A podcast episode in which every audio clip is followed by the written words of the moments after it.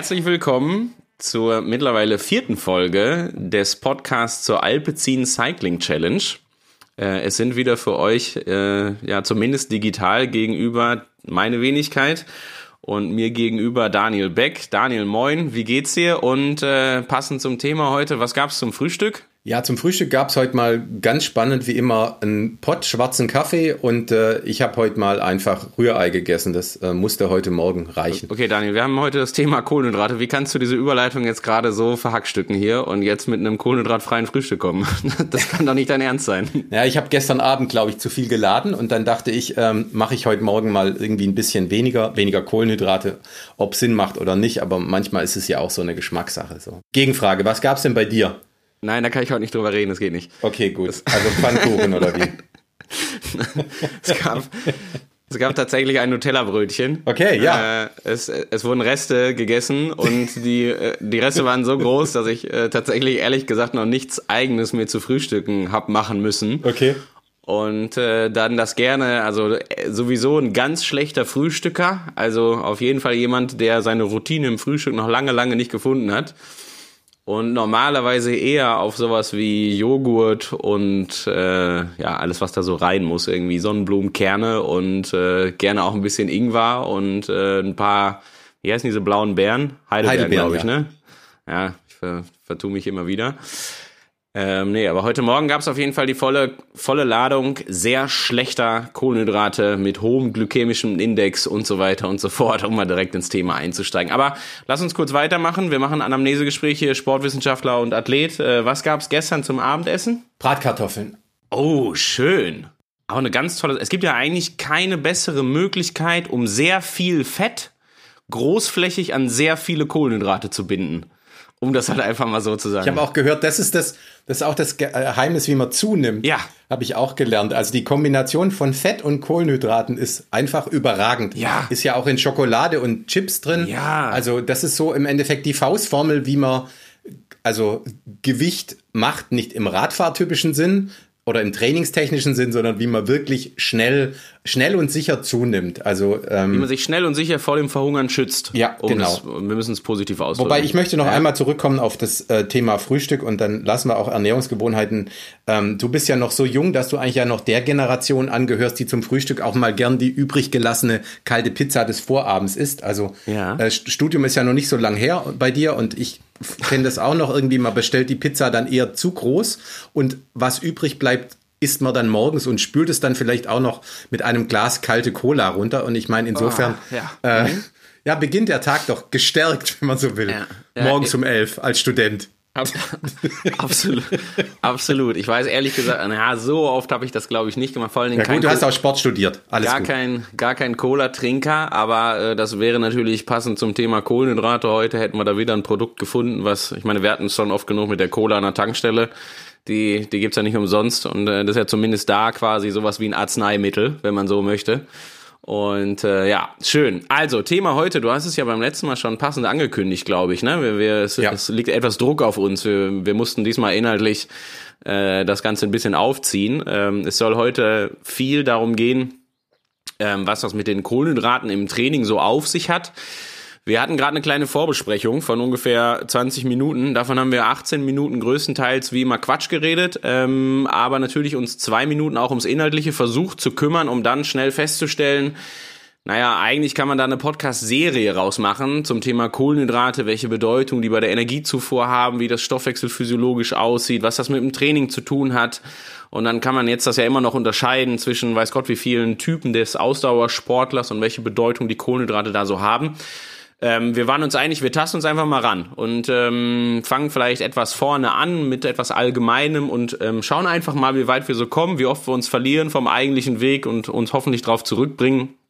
Und ähm, ja, ich würde sagen, wir legen einfach äh, äh, thematisch los, wenn du nichts Ja. dagegen hast. Ja, ich würde ganz kurz noch eine äh, Brücke schlagen zu den Trainingsplänen, die wir ja bei der Alpecin Cycling Challenge haben, warum wir ja diesen Podcast im Endeffekt auch, wenn man so will, installiert haben.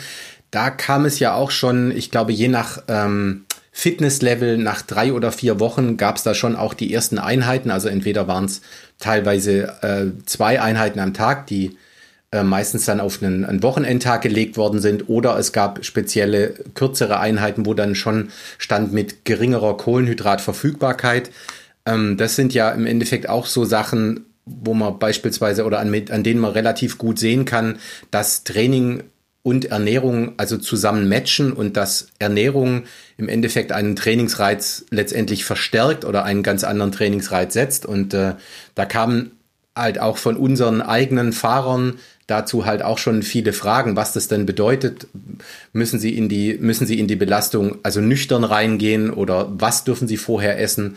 Das ist ja dann auch immer wieder ganz spannend zu sehen, dass dann Leute erstmals beginnen, sich damit mit Ernährung zu befassen und mal zu gucken, wo sind überhaupt Kohlenhydrate drin und was bedeutet, was bedeuten so Begriffe wie Low Carb, No Carb, nüchtern sein und so. Das, ähm, also jetzt nur so eine ganz, ganz kurze Zusammenfassung, ähm, was glaube ich, so in den kommenden 50 bis 60 Minuten auf, auf alle zukommt. Mhm. Was ja auch noch ganz spannend ist, wir beide haben uns ja vor vielen Jahren, glaube ich, auch ähm, das erste Mal länger unterhalten über so Sachen wie, Entschuldigung, über so Sachen wie Fettstoffwechseltraining, beziehungsweise wie, wie, wie man Training sehr effizient gestalten kann. Und da ist ja das Weglassen von Kohlenhydraten oder das Verknappen von Kohlenhydraten ja auch eine Möglichkeit, wirklich clever zu trainieren. Und äh, also deswegen finde ich diese Folge heute, also für mich selber äh, freue ich mich auch, weil da lerne ich auch jedes Mal dazu. Es ist ja ganz spannend tatsächlich, ähm, weil du das gerade gesagt hast, dass es sowas gibt wie Low Carb, No Carb und so weiter und so fort. Ich glaube,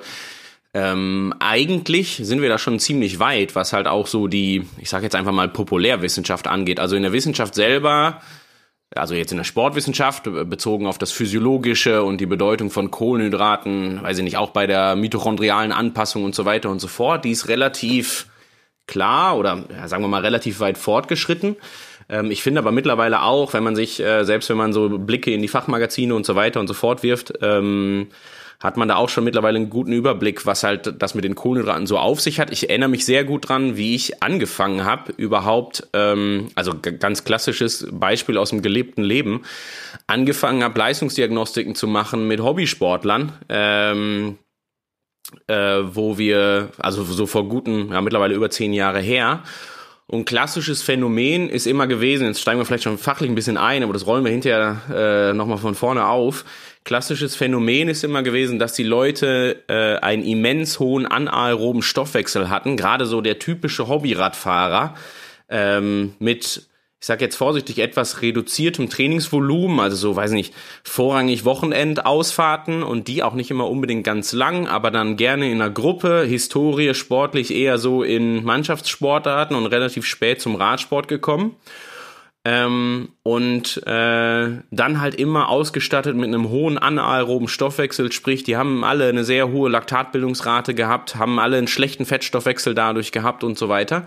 Und eines der ersten Fragen, die sich immer gestellt haben im Gespräch, so im Auswertungsgespräch zugehörig zur Diagnostik, wenn man so versucht hat zu ergründen, warum jetzt diese Laktatbildungsrate eben oberhalb von 0,607 liegt, ähm, war immer so eines meiner ersten Fragen am Anfang, was denn so auch während oder vor der Einheit gegessen wird. Und das war noch die Zeit vor zehn Jahren, wo die klassische Antwort war, es gab auf jeden Fall ausschließlich kohlenhydratreiche Getränke äh, während der Fahrt als auch vor der Fahrt. Also man hat sich das so richtig versucht vorzubereiten, indem man vorher sich schon kohlenhydratmäßig vollgeladen hat, sage ich jetzt einfach mal ähm, wo man natürlich heute auch, ja, das so einfach wahrscheinlich nicht mehr machen würde, vor allen Dingen nicht für eine, einer lockeren zwei Stunden Ausfahrt oder sowas.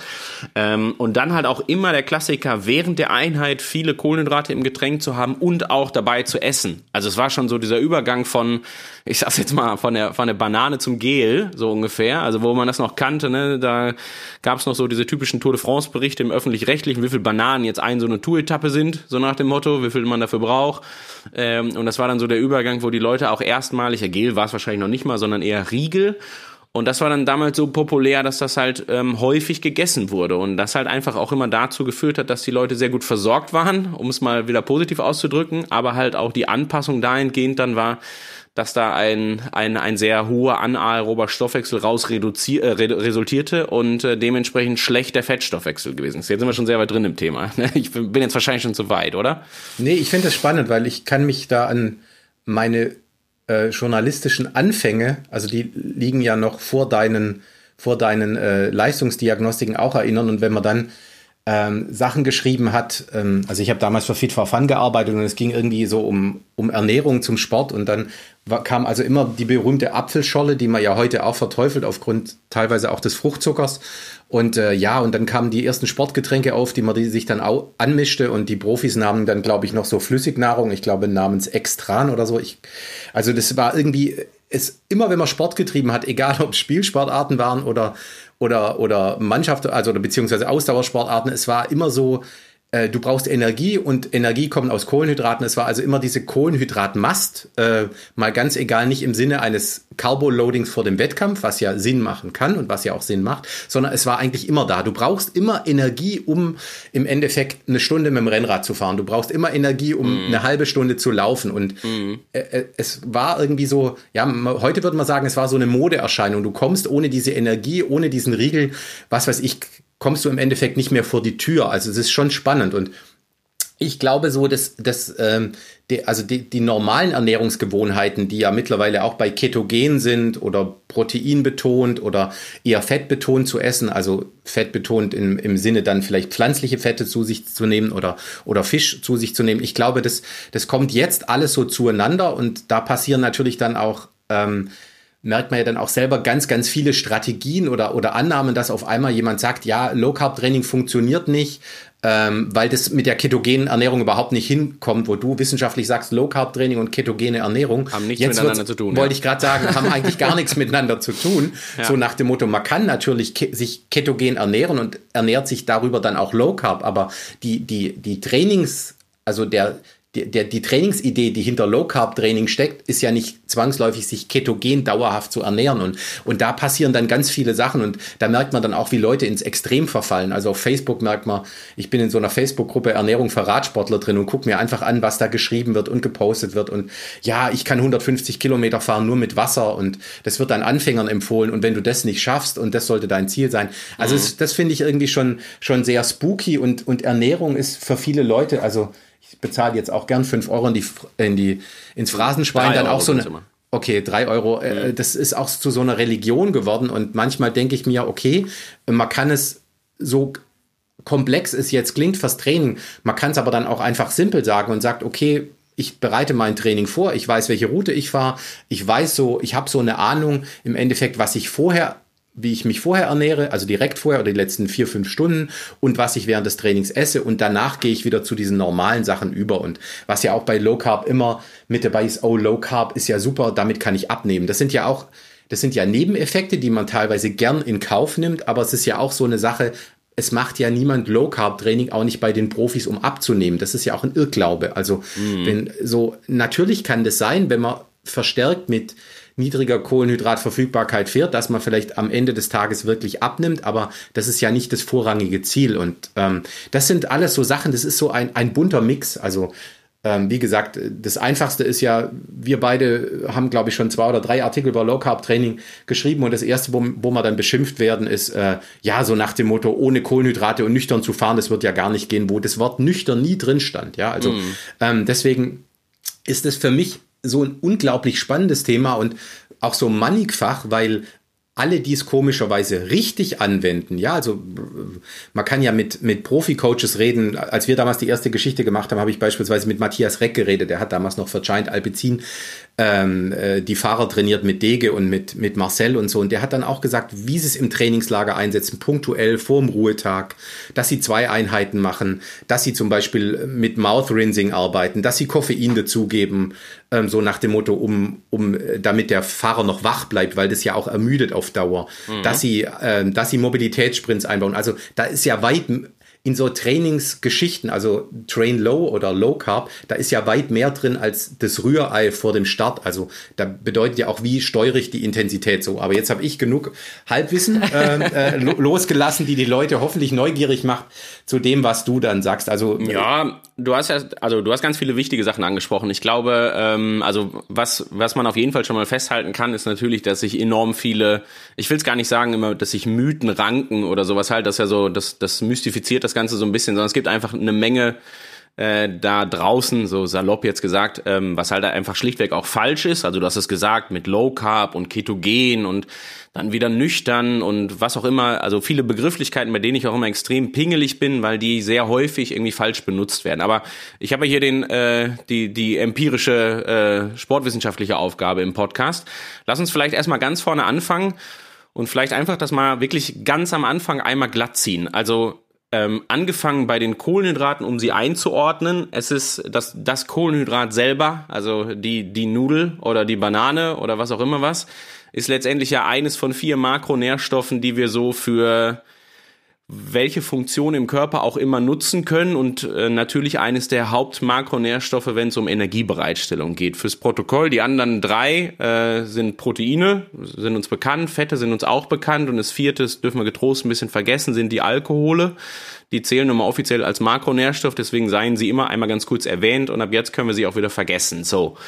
Und dann haben wir ja drei verbleibende Makronährstoffe, die wir so ähm, ja im Alltag, also jetzt nicht nur bei der Energiebereitstellung, sondern auch bei etwaigen lebenswichtigen Funktionen, egal ob es jetzt sich auf den Hormonaushalt bezieht oder das Immunsystem bezieht und so weiter, die da natürlich alle eine entscheidende Rolle spielen. Und ähm, wenn man sich mal so die Funktion der Kohlenhydrate anschaut, dann muss man immer dazu sagen, gerade im Vergleich zu Fetten und Proteinen ist es wirklich so das stumpfeste oder der stumpfeste Makronährstoff, weil der hat eigentlich keine andere Funktion außer irgendwie groß zur Energiebereitstellung beizutragen oder auch zur Energieverfügbarkeit beizutragen. Also der ist für einen Hormonhaushalt erst dann relevant, wenn sich das Ganze auf den Energiehaushalt bezieht, der sich aber auch anderweitig decken lassen könnte oder zumindest zu größten Teilen. Da sind wir so ein bisschen beim Thema ne, äh, ketogene Ernährung. Brauchen wir heute, glaube ich, nicht zu kommen. Vielleicht machen wir gleich einen kleinen Schwank dazu.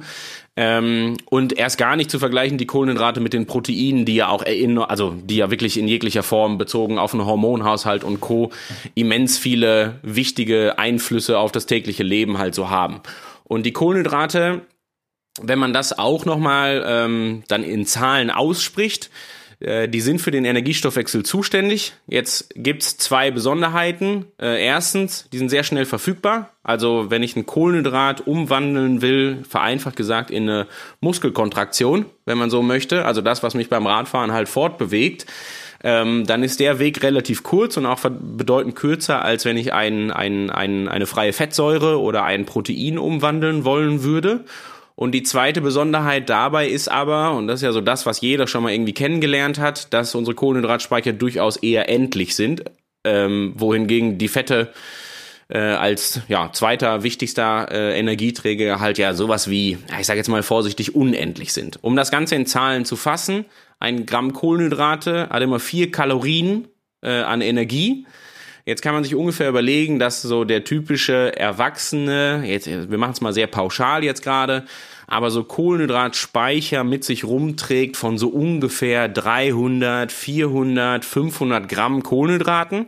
Natürlich in völliger Abhängigkeit ganz viel zum Beispiel von der Muskelmasse. Also je größer und schwerer ich bin, desto mehr Kohlenhydratspeicher führe ich halt mit mir.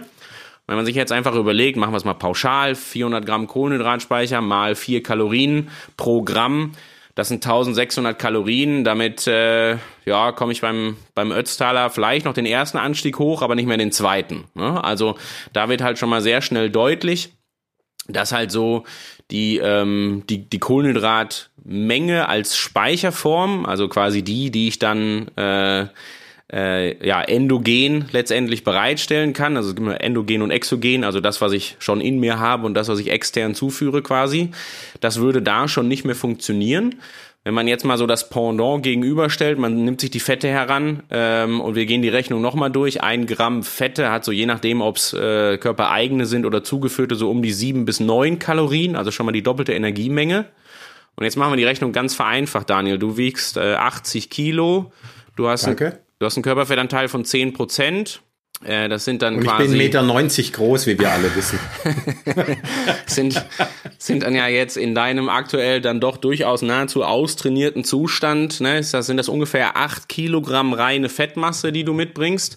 Und wenn wir uns jetzt einfach überlegen, dass äh, 8 Kilogramm 8000 Gramm sind, mal 7 Kalorien, dann bringst du gerade so ungefähr 56.000 Kalorien äh, mit im Vergleich zu den 1600 Kalorien an Kohlenhydraten. Also äh, ja, halt ein, ein Faktor 40 so ungefähr, der dazwischen liegt halt von der, von der reinen Energiemenge. Ne? Und das ist natürlich dann das Thema, um das jetzt zum Training überzuleiten, ist das Prinzip halt sehr einfach. Also wir müssen überlegen, wir haben ähm, zwei wichtige Energieträger, Kohlenhydrate, Fette. Die einen sind endlich, die anderen, ich bleibe jetzt dabei, unendlich, was nicht ganz richtig ist, weil wir natürlich die Kohlenhydrate durchaus auch ein bisschen brauchen, um die Fette zu verstoffwechseln. Und wir können auch nicht 0% Körperfett haben, das geht auch nicht, das ist alles klar. Aber nur vielleicht erstmal so zur Einordnung. Ähm, und das Wichtige ist im Training natürlich dann dafür zu sorgen, dass halt wir möglichst viel, ganz stumpf, von dem sehr unendlichen Energieträger uns zunutze machen können oder den Körper so trainieren, dass wir halt energiephysiologisch halt viel von den Fetten zehren am Ende des Tages, um dann zum Beispiel auch, egal ob es jetzt die angesprochene 150 Kilometer Radtour ist, die du meinst, äh, oder auch der Wettkampf, und da können wir uns alles rauspicken von, weiß ich nicht, vom Münsterland Giro bis zum Ötztaler Radmarathon, ähm, um natürlich auch da irgendwie ja, plakativ gesprochen, mit jeder Pedalumdrehung irgendwie dann doch immer eine gehörige Portion Fette eher mal zu verstoffwechseln, um die Belastung halt dementsprechend länger aufrechterhalten zu können. Und dafür ist dann natürlich eine Periodisierung der Kohlenhydrate im Training irgendwo wichtig. Und ich würde tatsächlich so weit gehen und einfach mal vorsichtig behaupten, nee, das brauche ich nicht vorsichtig behaupten, das behaupte ich einfach mal sehr deutlich, dass halt Ernährung im Training immer eine Rolle spielen muss weil man sich auch überlegen muss, dass diese Periodisierung der Kohlenhydrate auch auf unterschiedlichste Trainingsreize einen Einfluss haben. Also eine Zwei-Stunden-Einheit, egal wie sie dann inhaltlich gefahren ist, also ob das eher eine Grundlageneinheit ist oder was Hochintensives oder so, ähm, da sollte immer ein Stück weit bedacht werden, wie viel Kohlenhydrate ich jetzt gerade in Anführungsstrichen an Bord habe oder wie ich mich halt verpflegt habe, weil diese zwei Stunden hochintensiv, die können sich am Ende des Tages anders auswirken, ob ich Kohlenhydrate gegessen habe, ja oder nein. Oder auch die Stunde Grundlage, die ist halt einfach anders, ob ich die vorm Frühstück fahre oder nach dem Frühstück fahre zum Beispiel. Und das ist ja genau das, worum es so ein Stück weit gehen soll, um ein kleines bisschen aufzuklären. Erstmal jetzt gerade, warum überhaupt? Also warum müssen wir überhaupt sprechen von nüchtern Training und Low Carb und wie auch immer? Ähm, das ist am Ende des Tages genau der Grund wir wollen dafür sorgen, dass die Kohlenhydrate, die ein sehr wichtiger Energieträger sind äh, und die wir im, im Training wie im Wettkampf äh, auf jeden Fall auch brauchen, aber die halt auch so eingesetzt werden, dass wir halt mit unseren Kohlenhydratspeichern auch über einen gewissen Zeitraum halt hinkommen. Egal, ob das jetzt im Rennen ist oder auch im Training. Ähm, wir müssen halt den Körper so polen, dass er sich möglichst als Hybrid ausgestaltet und von beiden Energieträgern halt bei entsprechender Belastung zehren kann. Würdest du so weit gehen und behaupten, dass Ernährung ein Trainingsreiz ist oder ist das ein bisschen zu viel gesagt, weil ich tue ja nur nichts.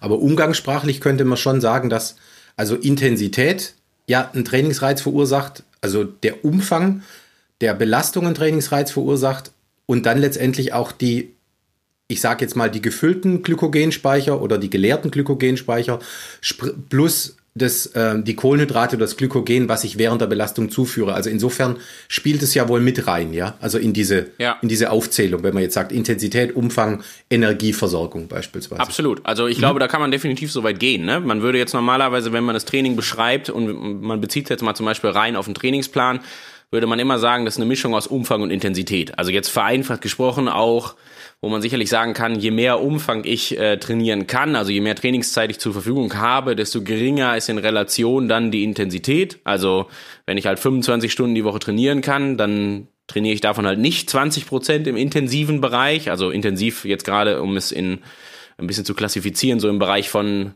der anaeroben Schwelle und oder auch darüber. Äh, wenn ich jetzt halt vier Stunden die Woche trainiere, dann ist die Wahrscheinlichkeit relativ groß, dass ich in einem guten Trainingsplan, der mich weiterentwickeln soll, halt durchaus einen relativ hohen äh, Teil an Intensität habe. Und das, was du gerade völlig richtig gesagt hast, ist ja eigentlich, dass man ähm, ja so dieses äh, die Beschreibung des Trainings auch durchaus darüber erweitern kann, wie viele, wie jetzt gerade die Periodisierung der Kohlenhydrate oder des Energiehaushaltes ist. Ne? Absolut, mhm. völlig richtig und finde ich finde ich halt eminent wichtig und ist, glaube ich, ähm, muss einfach Teil eines, äh, eines gezielten, strukturierten, auf ein bestimmtes Ziel ausgerichtetes äh, Training sein am Ende des Tages. Mhm. Genau. Ist, ähm, bei euch ist es ja so, wenn ihr euren Sportlern Trainingspläne schreibt, dann schreibt ihr ja schon rein, also gerade bei, ich sage jetzt mal, bewusstem Fettstoffwechseltraining, wie sie, wie sie sich zu ernähren haben, also vor der Belastung oder beziehungsweise oder vor der Einheit, beziehungsweise auch in der Einheit. Also ja, die Sache ist halt, ähm, wo ich oder wir große Fans von sind, ist ähm, nicht es einfach nur aufzuschreiben, sondern durchaus auch über einen gewissen Lerneffekt oder eine eigene Expertise zu kommen um äh, den Athleten dahingehend auch ein Stück weit mitzunehmen, weil man muss sich natürlich überlegen, Ernährung ist ja irgendwas, was mir täglich mehrfach begegnet. Also das ist ja nun mal einfach eines der beständigsten, neben Schlafen, wahrscheinlich eines der beständigsten Sachen, die ich halt so im täglichen Leben, im Alltag irgendwie bewerkstelligen muss. Und ähm, was sicherlich nicht funktioniert, ist irgendwie dem Athleten ein tägliches Ernährungstagebuch zu schreiben, weil das einfach viel zu kompliziert ist, äh, dafür zu sorgen, dass der Athlet jetzt immer morgens seine 300 Gramm Joghurt und seine äh, Heidelbeeren waren es, glaube ich, ne, die blauen Dinger. Ja. Danke, äh, seine Heidelbeeren und seine Sonnenblumenkerne und wie auch immer was isst, äh, um dann halt zwei Stunden sp später nochmal einen Snack zu haben, um dann wieder zwei Stunden später auf die Trainingseinheit zu fahren und wir halt intern oder im, im, im Backend äh, schön kalkuliert haben, dass er dann die und die Kohlenhydratverfügbarkeit in seinen Speichern haben könnte, ist eine schöne Idee, scheitert aber einfach an der Alltäglichkeit. Ne? Also wie wir alle äh, wissen, ist das Training passiert jetzt nicht immer auf die Minute genau, dass wir immer sagen können, wir fahren jetzt Punkt 9 los oder abends Punkt 17 Uhr. Und mit der Energieverfügbarkeit oder der allgemeinen Ernährung ist jetzt auch nicht immer gegeben, dass man jeden Morgen Lust hat, die 300 Gramm Joghurt und die Heidelbeeren zu essen. Ähm, und deswegen versuchen wir immer dafür zu sorgen, dass halt auch da sich so ein gewisser Lerneffekt einfach beim Athleten selber einstellt und man halt auf jeden Fall auch mit diesen Mythen aufräumt, dass halt irgendwie Training nüchtern stattfinden soll oder dass halt, äh, weiß ich nicht, was, wo jetzt überhaupt genau Kohlenhydrate drin sind und oder auch nicht drin sind und wenn ja, wie viele, ne? Also der, dieser, dieser klassische äh, ja, ich sage jetzt mal vorsichtig Witz, äh, wenn es darum geht, äh, dass man ja grundsätzlich nur Saft trinkt, so wie Mezzomix, ne, so dieses äh, typische, wo man sich gerne mal drüber lustig macht, halt auch in der Gesellschaftsernährung, ähm, ist natürlich einfach auch ein Mangel an Wissen und äh, das äh, taucht halt auch meistens auf einem anderen Niveau, aber bei Athleten, egal welcher Leistungsklasse, vom Hobbysportler bis zum Profi, halt auch sehr häufig auf dass halt eben nicht klar ist, wie viel Kohlenhydrate sich jetzt eigentlich wirklich in der eigenen Ernährung befinden oder wie viel Proteine und äh, Fette. Man könnte das jetzt quasi ausbauen. Und zum Beispiel erster Lerneffekt äh, kann ich immer nur empfehlen, das darf vielleicht auch so als Tipp nach draußen gegeben werden, ist einfach immer einfach mal über einen relativ äh, validen Zeitraum ein Ernährungstagebuch zu führen. Also einfach sich mal die Mühe machen und mal zwei Wochen lang ein Ernährungstagebuch zu führen und wirklich mal piekfein aufzuschreiben, was man da jetzt so täglich gegessen hat. Gibt es mittlerweile ganz viele tolle Apps, die das irgendwie können, wo halt viele Lebensmitteldatenbanken hinterlegt sind, äh, so dass man da auch jetzt nicht äh, jede Mahlzeit selber irgendwie eingeben muss, sondern über Barcode scannen und Co. halt irgendwie was Passendes finden kann. Ähm, und das trägt immer schon extrem viel zum Lerneffekt bei, weil dann stellt man nämlich fest, äh, Brot ist nicht gleich Brot oder äh, Müsli ist auch nicht gleich Müsli. Also klar, es gibt irgendwie die Variante der normalen Haferflocken, es gibt aber auch die Variante der normalen Haferflocken, die enorm viel Zucker beinhalten zum Beispiel und da einfach zu irgendwas gemacht werden, was mit dem eigentlichen Produkt überhaupt nichts mehr zu tun hat. Deswegen würde ich das halt so als erstes ähm, mal irgendwie empfehlen, ein Ernährungstagebuch zu führen und dann sich vielleicht auch anhand dieses Tagebuchs einfach mal auszuprobieren und einfach mal zu schauen, wenn ich jetzt die Kohlenhydrate vorm Training reduziere, auf wie viel Gramm ich die denn zum Beispiel reduzieren kann und welches Gefühl oder welches ja, doch, welches Gefühl durchaus, um es mal auch abseits der Leistung und sowas, also der wahrhaftig gemessenen am Powermeter, zu sagen, welches Gefühl da so auftaucht. Also grummelt der Bauch anders, werde ich schneller müde, habe ich das Gefühl, dass ich weniger treten kann, wie auch immer. Ähm, und das kann man sicherlich darüber halt auch sehr, sehr schön standardisieren bei der Geschichte. Hm. Du hast, hattest mir, glaube ich, mal ganz am Anfang oder den Lesern des Artikels, den ich geschrieben habe, empfohlen, wer sich da rantastet, so also gibt, glaube ich, immer so, so, so Standardgeschichten. Also probiert's, wenn ihr es morgens macht, ähm, trinkt Tee oder Kaffee, esst, wenn ihr Lust auf was Herzhaftes habt, beispielsweise ein Rührei, vielleicht auch mit Speck. Immer in Kombination, wenn ihr es vertragt und wenn ihr eher die süßeren Typen seid, dann ähm, sei euch erlaubtes Joghurt mit den blauen Heidelbeeren oder ich glaube Himbeeren haben auch noch wenig Zucker. Also da beginnt es ja dann auch gleich wieder, dass es ein Unterschied ist, ob ich mir in, in den Quark oder in das Joghurt eine Banane reinschneide und noch Äpfel und das Ganze mit, Ho mit Honig noch süße oder ob ich sage, ja. ich nehme Heidelbeeren oder Himbeeren. Was ich bei der ganzen Geschichte spannend finde, auch wenn ich es immer nur in der Theorie beherrsche und in der Praxis nicht umsetzen kann oder nicht will, ich, also kann schon, ähm, ist, glaube ich, schon ähm, also deswegen finde ich den Tipp mit dem Ernährungstagebuch ganz gut, dass man sich mal beschäftigt, wo ist eigentlich was drin. Also nicht zu sagen, okay, in Fertigprodukten ist immer Zucker oder wie auch immer, mag sein, mag sein, muss nicht sein, aber dass man, du hast es ja gerade angesprochen, der Unterschied zwischen Haferflocken und Cerealien ist enorm, gell? Wenn ich äh, anständige Haferflocken nehme oder Dinkelflocken, da wird da kein Zucker zugesetzt.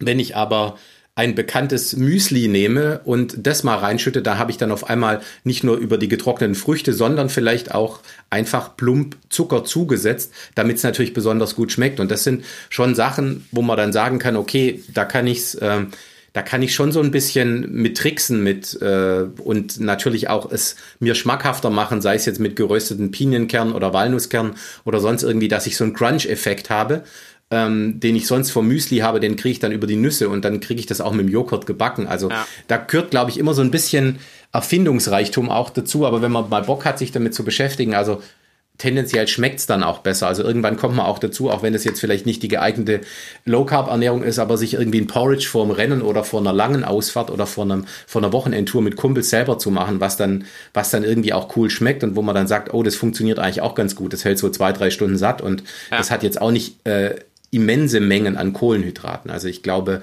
äh, da geht so ein bisschen dran, dass man, ich will jetzt nicht sagen, da wird jetzt jeder gleich zum Hobbykoch, aber so ein, so ein Interesse für, für Ernährung ist, glaube ich, auch was unsere Gesundheit betrifft und was auch in den kommenden Jahren, wenn wir älter oder fitter älter werden, schon nicht ganz uninteressant, ja. Also ja. dass man in die Richtung geht. Wir kommen da in der äh, Kohlenhydrat-Podcast-Serie in Folge 5 ungefähr sprechen wir über die Qualität der Kohlenhydrate und über äh, auch ganz viel über Zucker und die Auswirkungen auf die Gesellschaft und warum Kinder immer dicker werden und so weiter und so fort. Und auch gerne darüber, wie, ähm, und das meine ich jetzt sehr ernst, auch wenn du gerade äh, so lachst, aber ähm, und auch vor allen Dingen, äh, welche welche Auswirkungen das auf den Körper hat und wie abhängig man von diesem Stoff ähm, werden kann, weil das natürlich genau das Prinzip, ne? Also Zucker zugekippt zu den Haferflocken und es dann Kelloggs nennen oder wie auch immer, äh, ist natürlich einfach eine Form der Verkaufsstrategie, weil je mehr Abhängigkeit ich beim Benutzer oder beim beim äh, Käufer erzeuge, desto besser ist es am Ende. Ähm, genau, das, das, das schalten wir gerne hinten an. Ich würde gerne noch einmal ganz kurz, Daniel, wir haben, ähm, ich meine, in der zweiten Podcast-Folge ähm, viel darüber gesprochen, über Energiestoffwechselwege mhm. und Co. Wir haben viel gesprochen über Laktatbildungsraten, wir haben viel gesprochen über Sauerstoffaufnahmen und die Auswirkungen dann beider Stoffwechselwege des Anaeroben als auch des Aeroben auf die äh, Schwellenleistung etc. pp. Das war so im Zuge des ersten FTP-Tests, den wir gemacht haben. Vielleicht noch mal ganz kurz, ich würde das noch mal so einmal Energiestoffwechsel physiologisch, sage ich jetzt einfach mal, noch mal ganz kurz hervorholen in sieben Sätzen. Ähm, man muss sich das ja immer so vorstellen, die ähm, wenn wir jetzt eben schon bei dem Punkt waren, dass wir die Auswahl haben bei unserem Hybrid zwischen Kohlenhydraten und Fetten in der Energiebereitstellung. Also je nach Intensität, die wir halt kurbeln, gibt es halt eine unterschiedliche Verteilung zwischen dem Verbrauch an Kohlenhydraten und dem Verbrauch an Fetten. Das ist natürlich ein bisschen äh, schön gemalt, weil wir haben da anders als der Hybridmotor beim Auto nicht irgendwie so eine Möglichkeit, wo wir sagen können, ab einer gewissen Drehzahl oder mit einem bestimmten Schalter oder so legen wir das ganze Ding um, sondern das ist ja für uns eine Geschichte, die wir uns mühsam im Training erarbeiten müssen, dass halt dieser gedankliche Schalter oder diese Verteilung zugunsten der Verteilung hin zu den Fetten irgendwie funktioniert. Das liegt einfach schlichtweg daran, man muss sich das ja so vorstellen, der Gang ist relativ einfach. Also ich habe jetzt einen Kohlenhydrat, egal in welcher Form, und ist jetzt auch egal, ob das eine hohe Qualität, wenn man so will, ähm, hat oder eine sehr niedrige und einfach eine rein, reine Zuckerform ist oder sowas halt. Ähm, sobald ich das aufnehme, und sich das irgendwo über den Magen-Darm-Trakt aufgenommen fühlt und dann ins Blut weitergegeben wird etc. pp, begibt sich das in den anaeroben Stoffwechsel. Also die vereinfachte Form ist halt dann da, die da in der Glykolyse stattfindet, dass dieses Kohlenhydrat irgendwo umgewandelt wird zu Laktat und dieses umgewandelte Laktatmolekül ähm, oder beziehungsweise vielmehr diese umgewandelte Nudel, die zum Laktatmolekül geworden ist am Ende des Tages dann, die dann im aeroben Stoffwechsel weiter verstoffwechselt wird, je nachdem, wie viel Sauerstoff ich da gerade zur Verfügung stellen kann. Also man muss sich das den Weg so ein bisschen so vorstellen. Ich habe bei dem Kohlenhydrat ja per se nur zwei Möglichkeiten. Entweder ich verstoffwechsel das direkt im anaeroben Stoffwechsel oder der Körper benutzt das für Gluconeogenese, was nichts anderes ist, als aus diesem übrig gebliebenen Kohlenhydrat, was ich jetzt gerade nicht verstoffwechselt habe, irgendwie das Ganze umzuwandeln in Speicher von diesmal dann, also auch erstmal Kohlenhydraten vor allen Dingen, als aber natürlich dann auch weiterführend, ne, wenn Gluconeogenese, also Auffüllen der Kohlenhydratspeicher oder Glykogenspeicher vorbei ist, natürlich auch das Ganze einzulagern und daraus Fettspeicher, vereinfacht jetzt gesagt, ähm, zu machen. Also entweder verbrauchen oder einlagern. So, das sind die Optionen, die ich habe. Und wenn ich das jetzt verbrauche, das Kohlenhydrat im anaeroben Stoffwechsel, dann ist das halt die Form dahinter, Energie rauszumachen. Und man muss sich das dann immer so vorstellen, ähm, je nachdem, wie groß mein anaerober Stoffwechsel ist, also ich sage jetzt vereinfacht, den gibt's in klein, in mittel und in groß, äh, je nachdem, wie da so meine Ausprägung aufgrund des Trainings der letzten Jahre oder der Ernährungsweise oder wie auch immer was ist, in der Abhängigkeit ist am Ende mein äh, der, der, der Stoffwechsel der Fette ausgeprägt. Will heißen, wenn ich einen sehr hohen anaeroben Stoffwechsel habe, dann habe ich automatisch einen sehr geringen Fettstoffwechsel für gewöhnlich, weil halt der Körper das immer so macht, wenn er die Wahl hat zwischen Kohlenhydraten und Fetten, nimmt er immer das, was einfacher zu verstoffwechseln ist. Und das ist für den Körper auf jeden Fall immer das Kohlenhydrat, weil der muss sich da viel weniger Mühe für geben. Das heißt, wenn viele Kohlenhydrate umgewandelt werden, also Nudel wird umgewandelt zu Laktat, ist verfügbar und kann im aeroben Stoffwechsel weiter verstoffwechselt werden, dann ist es automatisch so, dass die Fette dadurch quasi blockiert werden, wenn man so, wenn man so möchte. Und ähm, das ist halt auch genau die Herangehensweise. Also der spielbestimmende Faktor, beziehungsweise die abhängige Variable beim Energiestoffwechsel, wenn wir uns zwischen den beiden Makronährstoffen äh, entscheiden müssen, was uns vom Körper vorgegeben wird, sind immer die Kohlenhydrate. Also je mehr davon A verfügbar oder je mehr davon B ähm, oder je besser ausgeprägt B mein anaerober Stoffwechsel ist oder höher, besser ist ja schon fast wertend positiv, ähm, desto weniger Fette landen letztendlich dann auf dem, werden über den, den aeroben Stoffwechsel halt weiter verstoffwechselt. Das heißt, das Prinzip muss klar sein, ich muss diesen anaeroben Stoffwechsel so ausgestalten, wieder völlig ohne Wertung, dass der meiner Disziplin entsprechend ist. Also einfach gesprochen, der Ötztaler Radmarathonfahrer, der kann sich ausschließlich auf das beziehen, was ich eben vor einer Viertelstunde gesagt habe. Fette unendlich vorhanden, Kohlenhydrate endlich vorhanden. Der muss dafür sorgen, möglichst viele Fette auf diesen, weiß ich nicht, 256 Kilometern zu verbrauchen. Und der muss in den neun Monaten oder sechs Monaten oder wie viel Monaten auch immer Training vorher dafür sorgen, möglichst viel Energie aus diesen Fetten bereitstellen zu können, was nichts anderes heißt als anaerober Stoffwechsel senken. Das ist quasi ein Pauschalurteil. Und es gibt überhaupt keine Relevanz, warum der viele Kohlenhydrate verbrauchen sollte. Viele Kohlenhydrate verbrauchen sollte aber jemand oder verbrauchen können, muss man eigentlich sagen, sollte aber jemand, der sehr kurze und sehr knackige Belastungszeiten vor sich hat äh, oder Intensitäten vor sich hat, weil dieser eben die Kohlenhydrate als schnellen Energieträger braucht. Also dieses schnell verfügbar und Co. Das braucht der Ötztaler Fahrer vielleicht auch, aber nur in sehr geringer Form, weil bei dem kommt es vorrangig darauf an, diese Kohlenhydrate dafür zu nutzen, um die Fette weiter zu verstoffwechseln und gewisse Belastungsintensitäten dann fahren zu können. Wenn wir jetzt aber ins andere Extrem gehen und wir nehmen uns den Bahnsprinter und der fährt, weiß ich nicht, 200 Meter fliegend oder 250 Meter fliegend, dann wird er in der kurzen Belastungsdauer überhaupt nicht auf irgendwelche Fette zugreifen können. Wie viele Fette der verbraucht bei der Belastung, kann man klar sagen. Kein einziges Gramm wahrscheinlich. Der wird das ausschließlich aus energiereichen Phosphaten und Kohlenhydraten beziehen für die Belastung. Und der muss halt einen sehr hohen anaeroben Stoffwechsel haben, um halt sehr kurze, knackige Belastungen ähm, halt hinzubekommen und dafür entsprechend energieversorgt zu sein oder Kohlenhydratversorgt zu sein dann in dem Fall.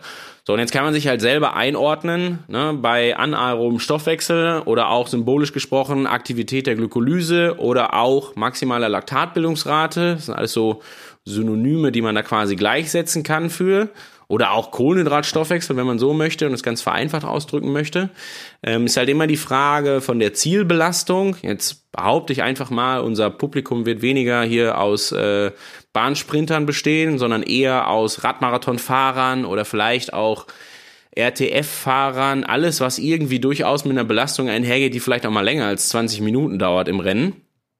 Und da kann man dann immer getrost hingehen und einfach sagen, nahezu pauschal, je niedriger der anaerobe Stoffwechsel ist, desto weniger Kohlenhydrate verbrauche ich oder es wertend gesagt, desto besser haushalte ich mit meinen eigens verfügbaren Kohlenhydratspeichern, desto mehr Fette kann ich da letztendlich äh, reinschmeißen in den Energiestoffwechsel und desto eher äh, nehme ich dann halt auch die Energie aus einem Makronährstoff, der halt wirklich nahezu unendlich verfügbar ist.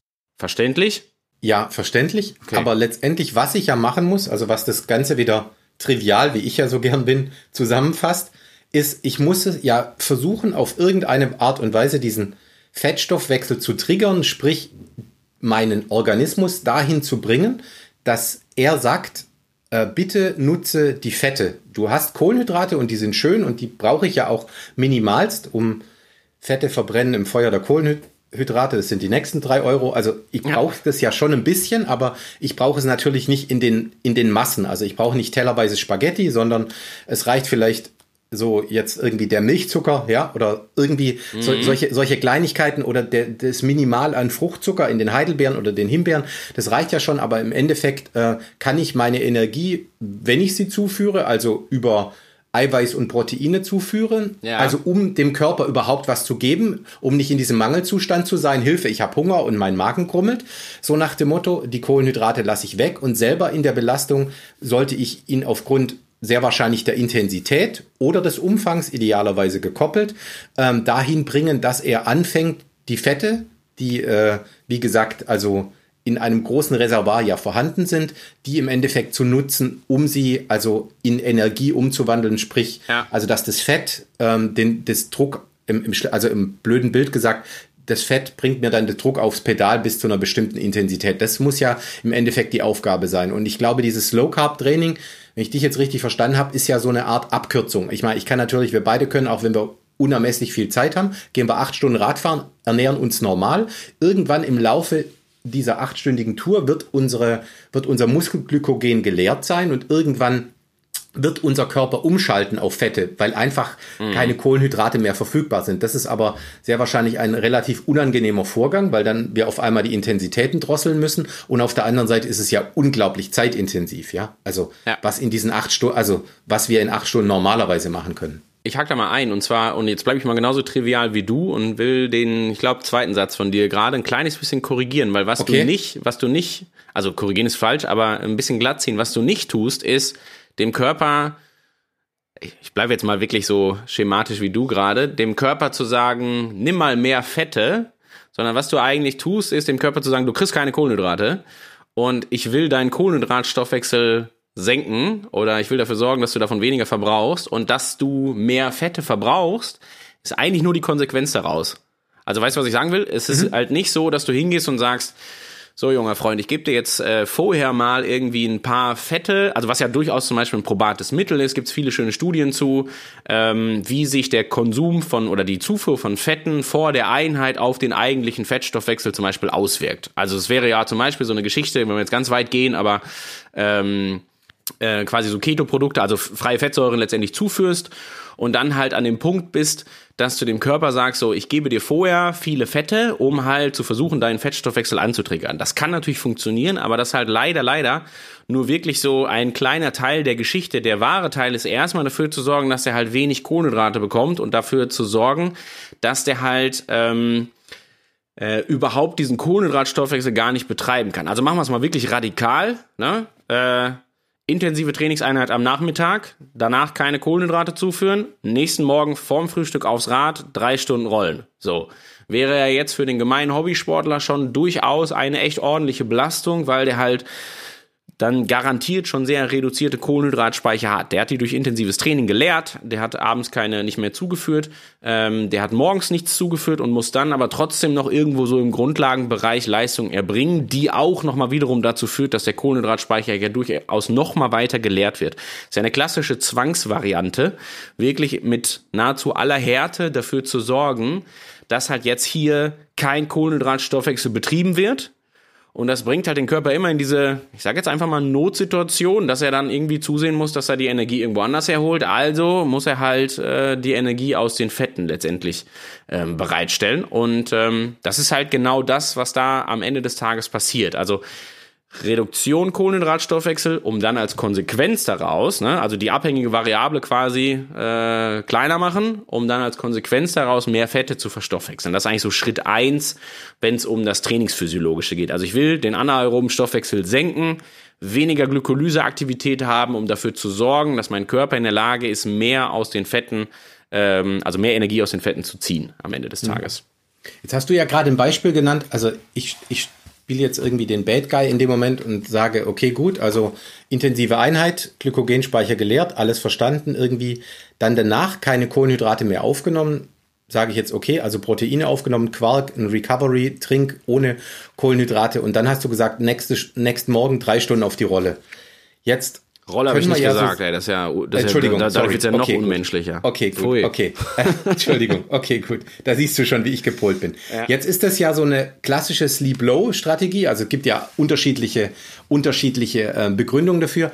Jetzt ist ja so die Frage, wie gesund ist das? Also worauf ich vorher hinaus wollte und das, ich glaube, ich wollte das einordnen und war zu schnell, ist, äh, ein gewisser Björn Geßmann hat mir mal erklärt, wenn ich Low Carb trainiere, muss das am Ende des Tages nicht bedeuten, dass ich unbedingt weniger Energie zu mir nehme, sondern die Energie aus den Makronährstoffen, also die Makronährstoffzusammensetzung ändert sich. Also Alkohol lassen wir weg, Kohlenhydrate verschieben wir auch relativ weit auf, auf Null.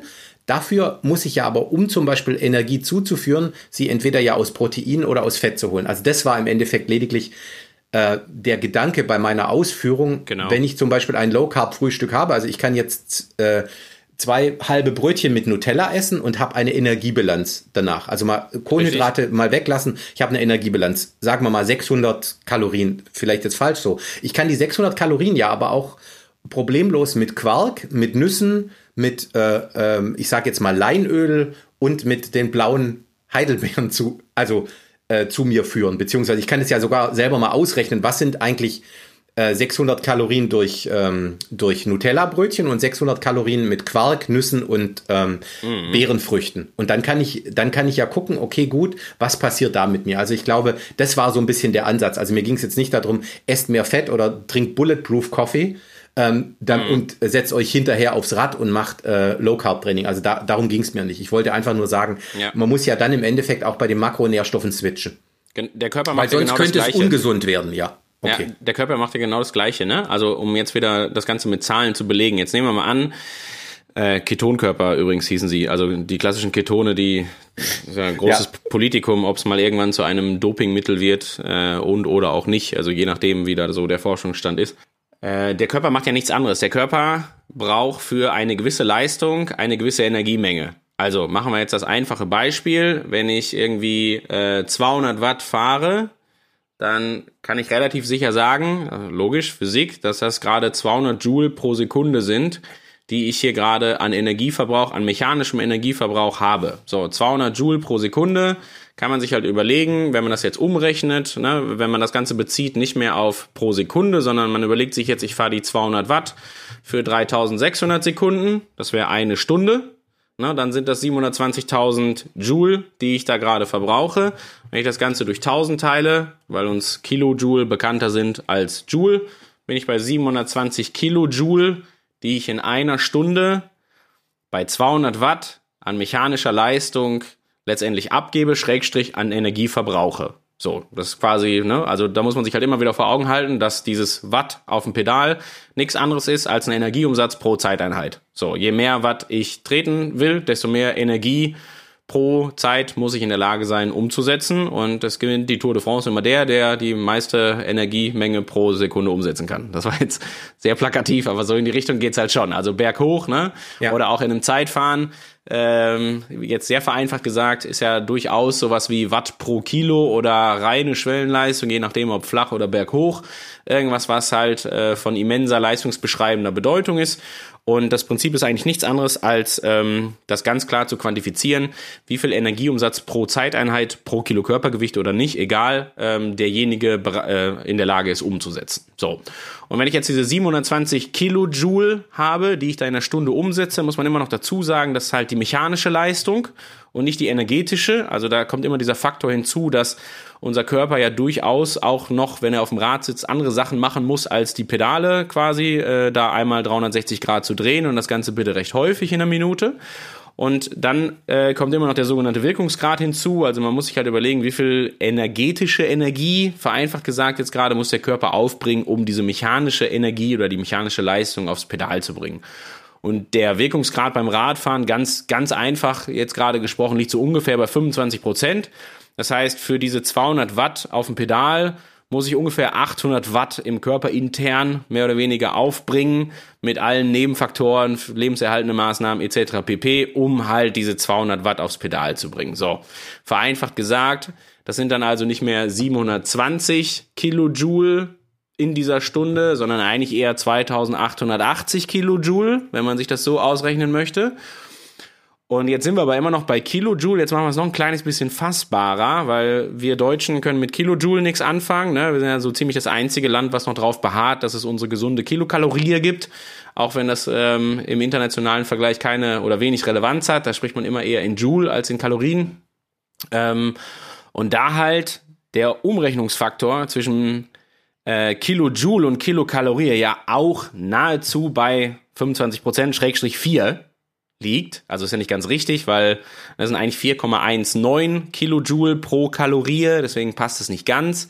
Aber jetzt mal vereinfacht für die Rechnung kann man sich das eigentlich ersparen und einfach sagen, naja, die Umrechnung von Kilojoule zu Kalorie hat in etwa den, den gleichen Faktor wie die Umrechnung von mechanischer Leistung zu energetischer Leistung. Also kann ich mir das eigentlich sparen. Kurz gesagt, diese 720 eigentlichen Kilojoule, das ist quasi wie 720 Kalorien, die ich für 200 Watt verbrauchen muss, um halt, ja, eben diese 200 Watt für eine Stunde fahren zu können. So.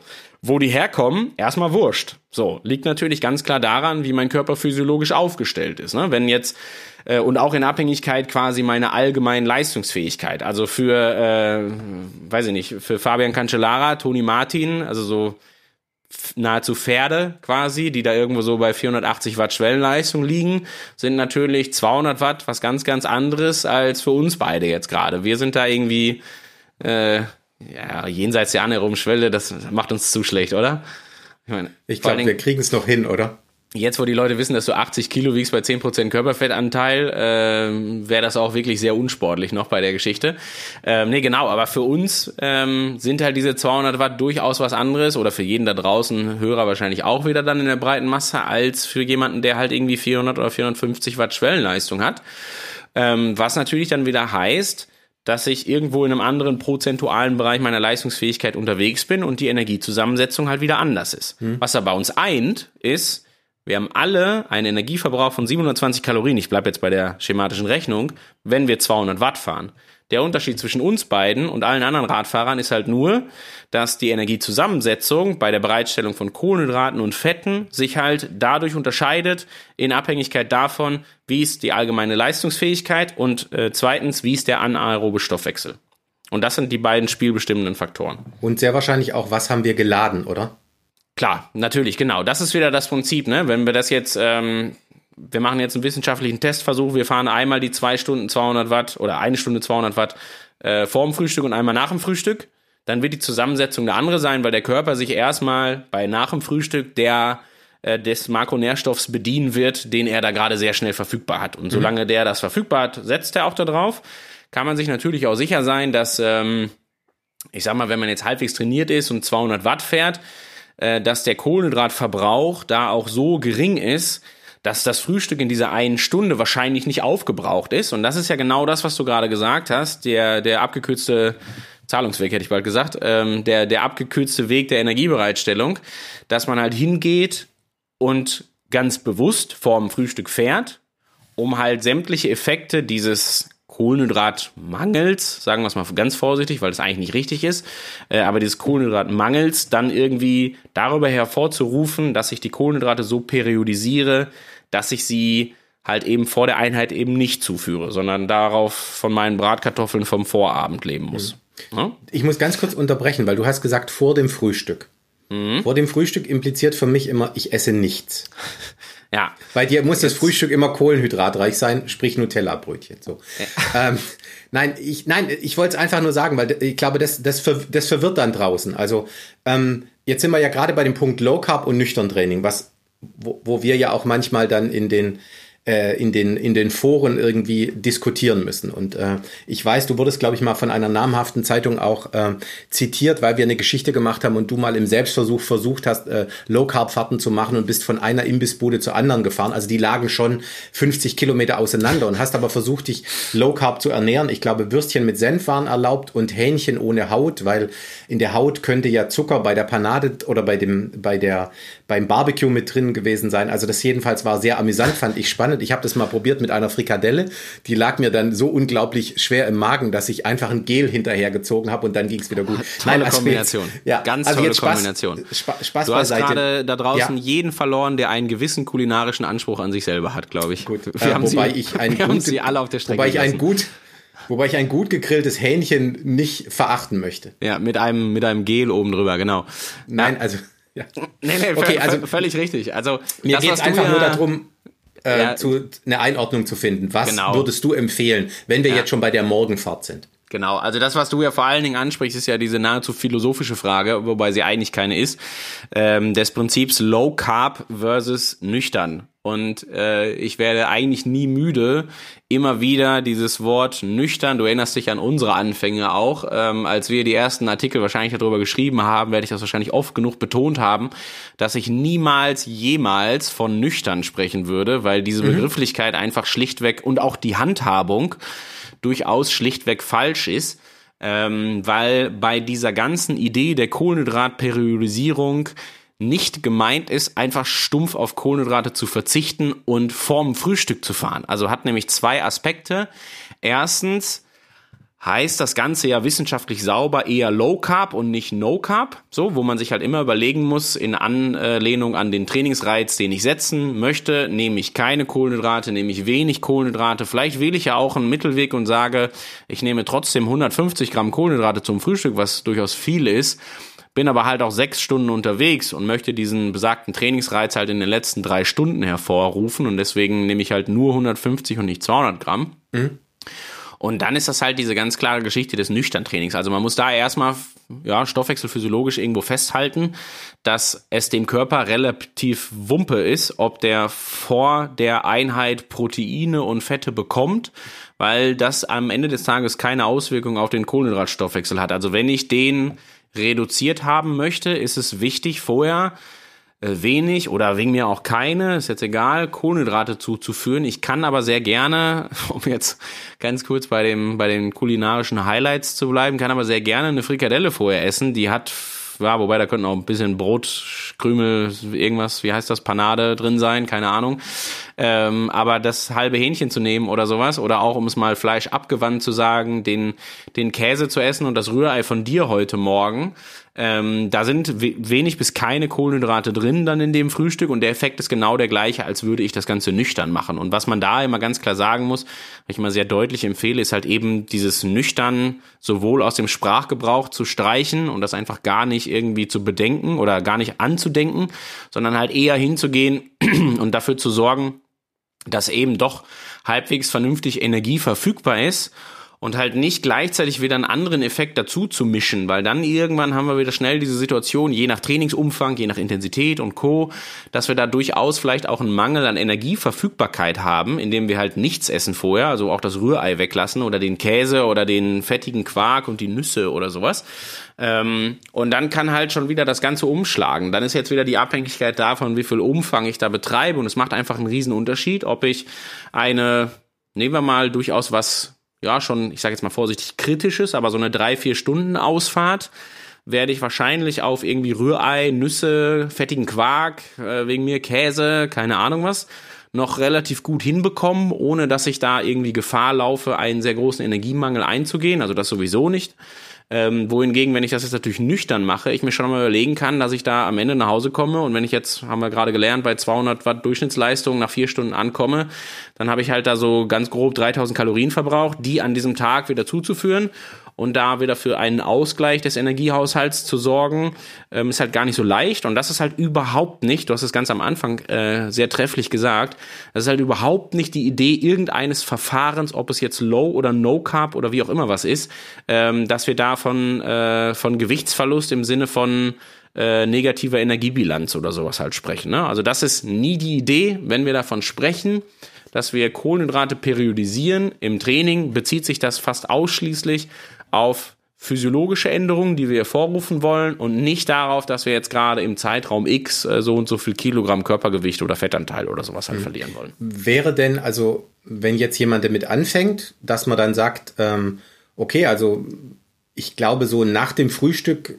am Wochenende loszufahren, ist, glaube ich, wäre, glaube ich, eine Möglichkeit. Also nach dem äh, kohlehydratarmen Frühstück und dann für den Anfang einfach mal so ein bis zwei Stunden locker zu fahren und mal zu gucken, wie sich das verhält. Und wenn man eine Leistungsdiagnostik hat, also wirklich zu sagen, okay, ich bleibe im GA1-Bereich und vielleicht an, an der Welle im berühmten GA2, aber versuche im Endeffekt nicht zu überpacen und keine Ortsschildsprints und lauter, lauter Zeug zu machen, wäre, wäre das eine gangbare Lösung und das vielleicht im, im Zuge zu verlängern und vielleicht dann aber auch zu sagen, okay, ab der dritten Stunde nehme ich einen Riegel oder nehme 20 Gramm Kohlenhydrate die Stunde zu mir, äh, dass ich einfach es sauber nach, nach Hause schaffe. Also ist das, wäre das was, was du empfiehlst oder, oder hast du da andere Philosophien? Ich würde ja erstmal auch noch dazu sagen, ähm, dass das drüber nachdenken, äh, wie ich die Kohlenhydrate im Training einsetze, eigentlich für jeden Relevanz hat. Ne? Also das ist erstmal irgendwie was, mhm wenn man jetzt gerade wirklich nicht, du hast es schon ganz am Anfang angesprochen, unendlich viel Trainingszeit hat. Also ich glaube, bei 25 Stunden Trainingszeit, so die, oder vielleicht auch mehr, so die guten alten Jan Ulrich Zeiten, ne, sechsmal die Woche sechs Stunden, ähm, und am Ruhetag locker vier Stunden ausrollen.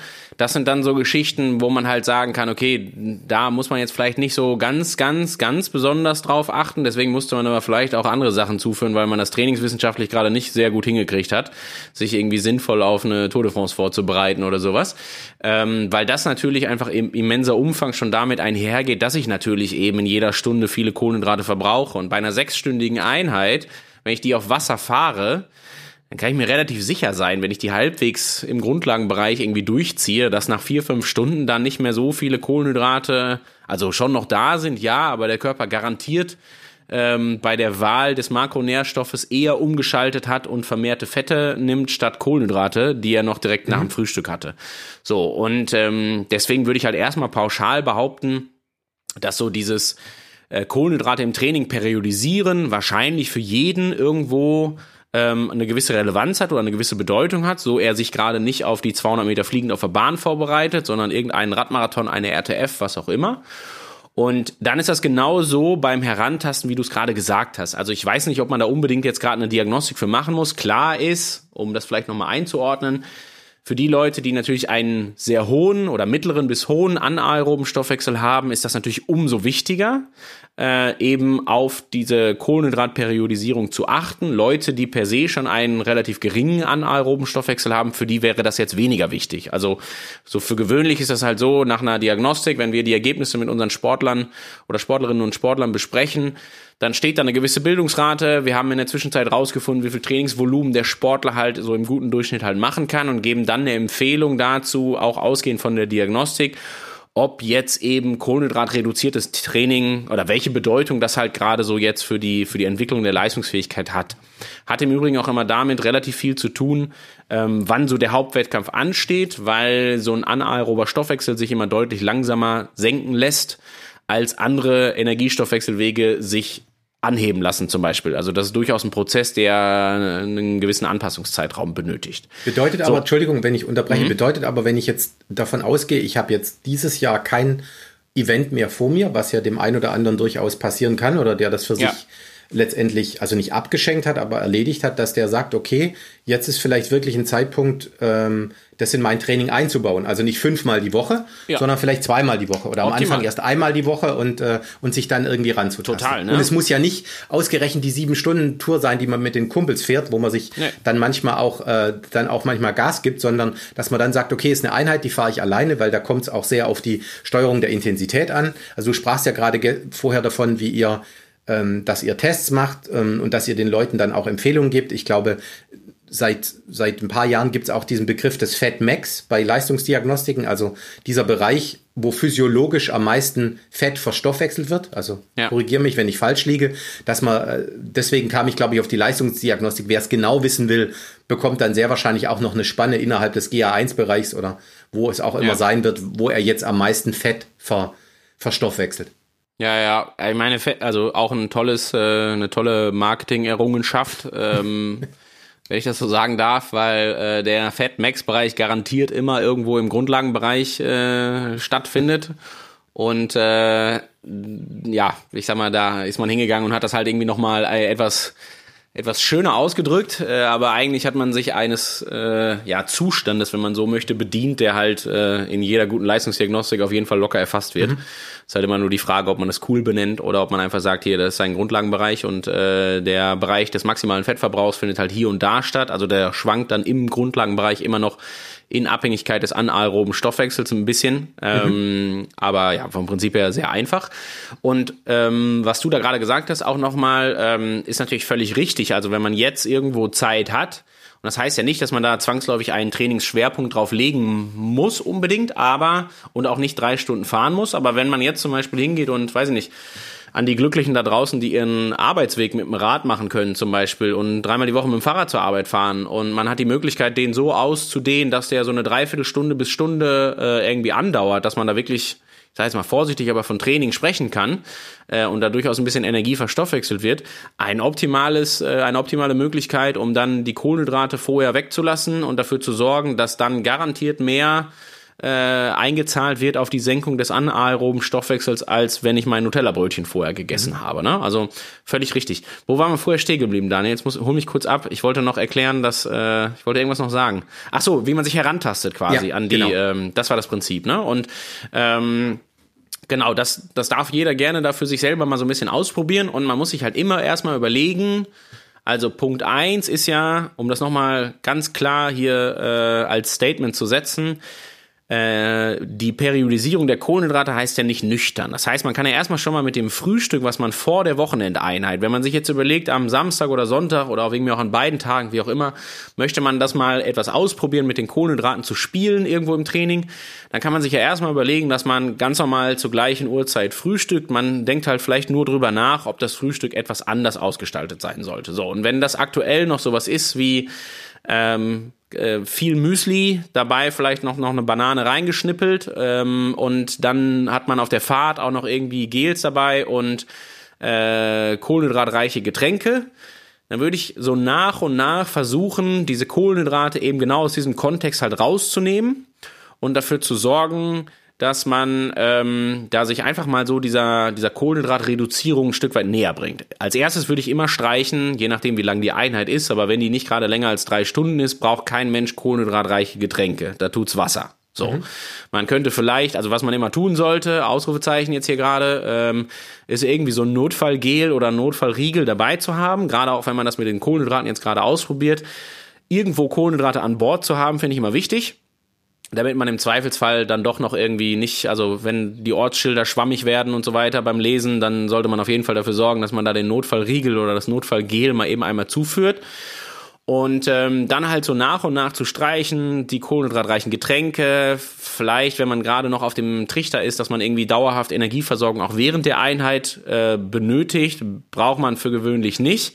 Ist halt auch da ganz viel, und das ist ja so das erste spielbestimmende Organ, was irgendwie beim beim Training des, des oder beim Low Carb Training sage ich jetzt einfach mal irgendwie wichtig ist immer das Gehirn. Also wenn das dauerhaft das Signal gesandt bekommt in jeder Einheit, dass alle 30 Minuten ein Gel gegessen wird, um es mal äh, extrem zu machen, dann ist halt klar, dass äh, sich vor allen Dingen das Gehirn da relativ schwierig von abbringen lässt halt. Ne? Das äh, äh, findet das total toll, weil das halt so einfach ist, das zu verstoffwechseln. Eine gewisse Abhängigkeit hat sich auch hergestellt und dann ist äh, der Kopf quasi symbolisch gesprochen so meist das erste Organ, was man davon überzeugen muss. Also es garantiert nicht die Muskulatur, weil ähm, wir haben eben die Kohlenhydratspeicher vorgerechnet. Da sind durchaus einige vorhanden.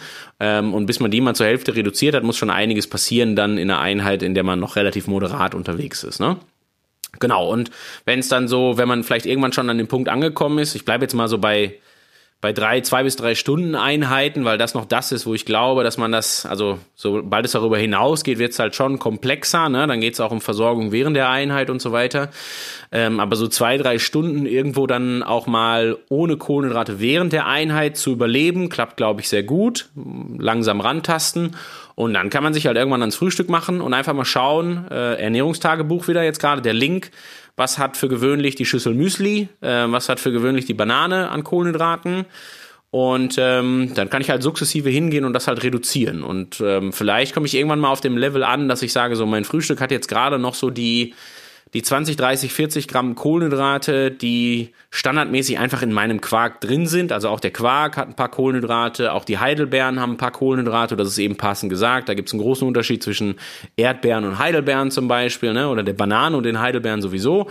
Und ähm, da einfach mal hingehen und dann schauen, wie man sich da sukzessive runterarbeitet und das vielleicht dann einfach irgendwann zu einem Standard macht, dass man sagt, ich habe immer hier, weiß nicht, samstags meine Ausfahrt bei der ich, zweites Ausrufezeichen nach dem Notfallgel, durchaus die Intensität ganz gut auch kontrollieren kann. Das ist halt immer wichtig, ne? Mhm. Wenn ich da, du hast es eben passend gesagt, im Grundlagenbereich und bei der Welle im G2-Bereich, äh, klappt halt in einer äh, gut funktionierenden Gruppe und oder auch alleine, in der, wenn die Gruppe sich jeden Samstag vornimmt, mit dem Messer zwischen den Zähnen irgendwie jede Autobahnbrücke Vollgas zu nehmen, dann äh, wird das natürlich ein leidiges Thema werden am Ende des Tages, wenn man da ohne Frühstück oder ohne Kohlenhydrate im Frühstück halt an die Sache rangeht.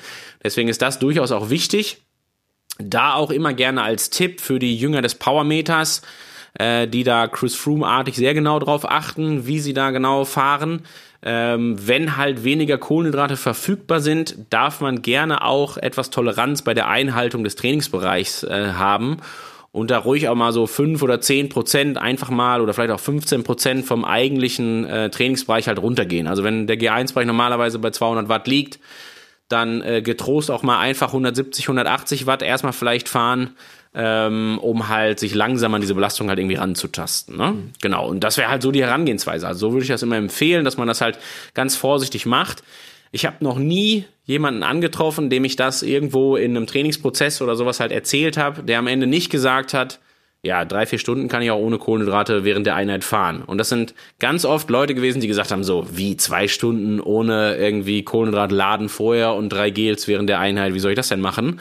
Ähm, und ja, so das, was man am häufigsten daran gewöhnen muss, ist eigentlich immer erstmal, wie gesagt, der Kopf, weil ähm, da gibt's, äh, also um das jetzt auch wirklich ein bisschen wissenschaftlicher zu machen, du hast eben schon von Mouse-Rinsing und sowas halt gesprochen, da wird es schon sehr spezifisch. Muss man sich relativ simpel so vorstellen, dass ähm, es ja gewisse Signalwege gibt, zum Beispiel über die Sensorik im Mund, äh, die da dem Kopf oder dem Gehirn das Signal gibt, da kommt jetzt ein Gel, Du kannst also getrost hier von deinen Glykogenspeichern noch mal ein bisschen mehr freigeben, weil da ist jetzt gerade was nachgekommen. So. Und das ist ja genau das, was passiert. Ne? Wenn ich da äh, jede halbe Stunde ein Gel esse, kommt jede halbe Stunde das Signal, pass mal auf, mach dir keine Sorgen, wir können hier Kohlenhydrate umsetzen, wie wir lustig sind, weil da wird immer was hinterhergekippt. Und dieses Signal bleibt dann natürlich irgendwann aus, weil eben keine Kohlenhydrate mehr zugeführt werden. Und das ist meistens aber einfach eine Gewöhnungsgeschichte. Also das mhm. ist halt so eine Sache, wo man dann einfach sagen muss, äh, rein energiephysiologisch äh, ist das dann nicht so, dass der Körper da ähm, irgendwie jetzt sich in irgendeinen Mangelzustand begibt oder sowas halt, sondern die Kohlenhydrate werden ganz normal abgerufen, vielleicht etwas weniger, als wenn man dieses Signal dann irgendwo bekommt. Aber etwas weniger Kohlenhydrate abrufen heißt ja auch gleichzeitig dann wieder im Umkehrschluss etwas mehr Fette abrufen zu müssen. Mhm. So in der Handhabung.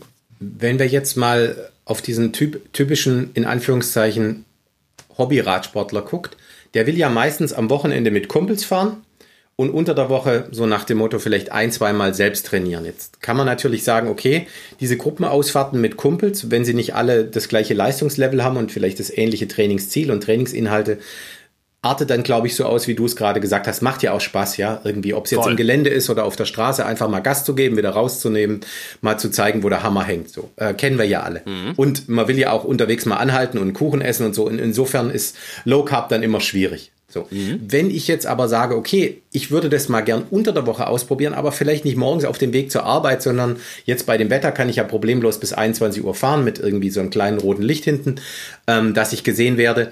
Ähm, wie, wie würdest du was würdest du da beispielsweise sagen, wenn jetzt jemand sagt, ja, du so abends um, um sechs, da habe ich zwei Stunden Zeit oder von, von mir aus um sieben. Mhm. Wenn der mhm. jetzt mittags ganz normal ist, sei es zu Hause, äh, sich eine Pizza bestellt oder in die Kantine geht, soll der schon mittags um zwölf auf die, also Frühstück lassen wir mal, außer, außer kommt jetzt Einspruch Geßmann, Frühstück lassen wir mal normal, Mittagessen, wo geht es hin und wie sollte ich mich dann auf diese Einheit energetisch, sage ich jetzt mal, also oder ernährungsmäßig vorbereiten, dass ich einen Effekt habe.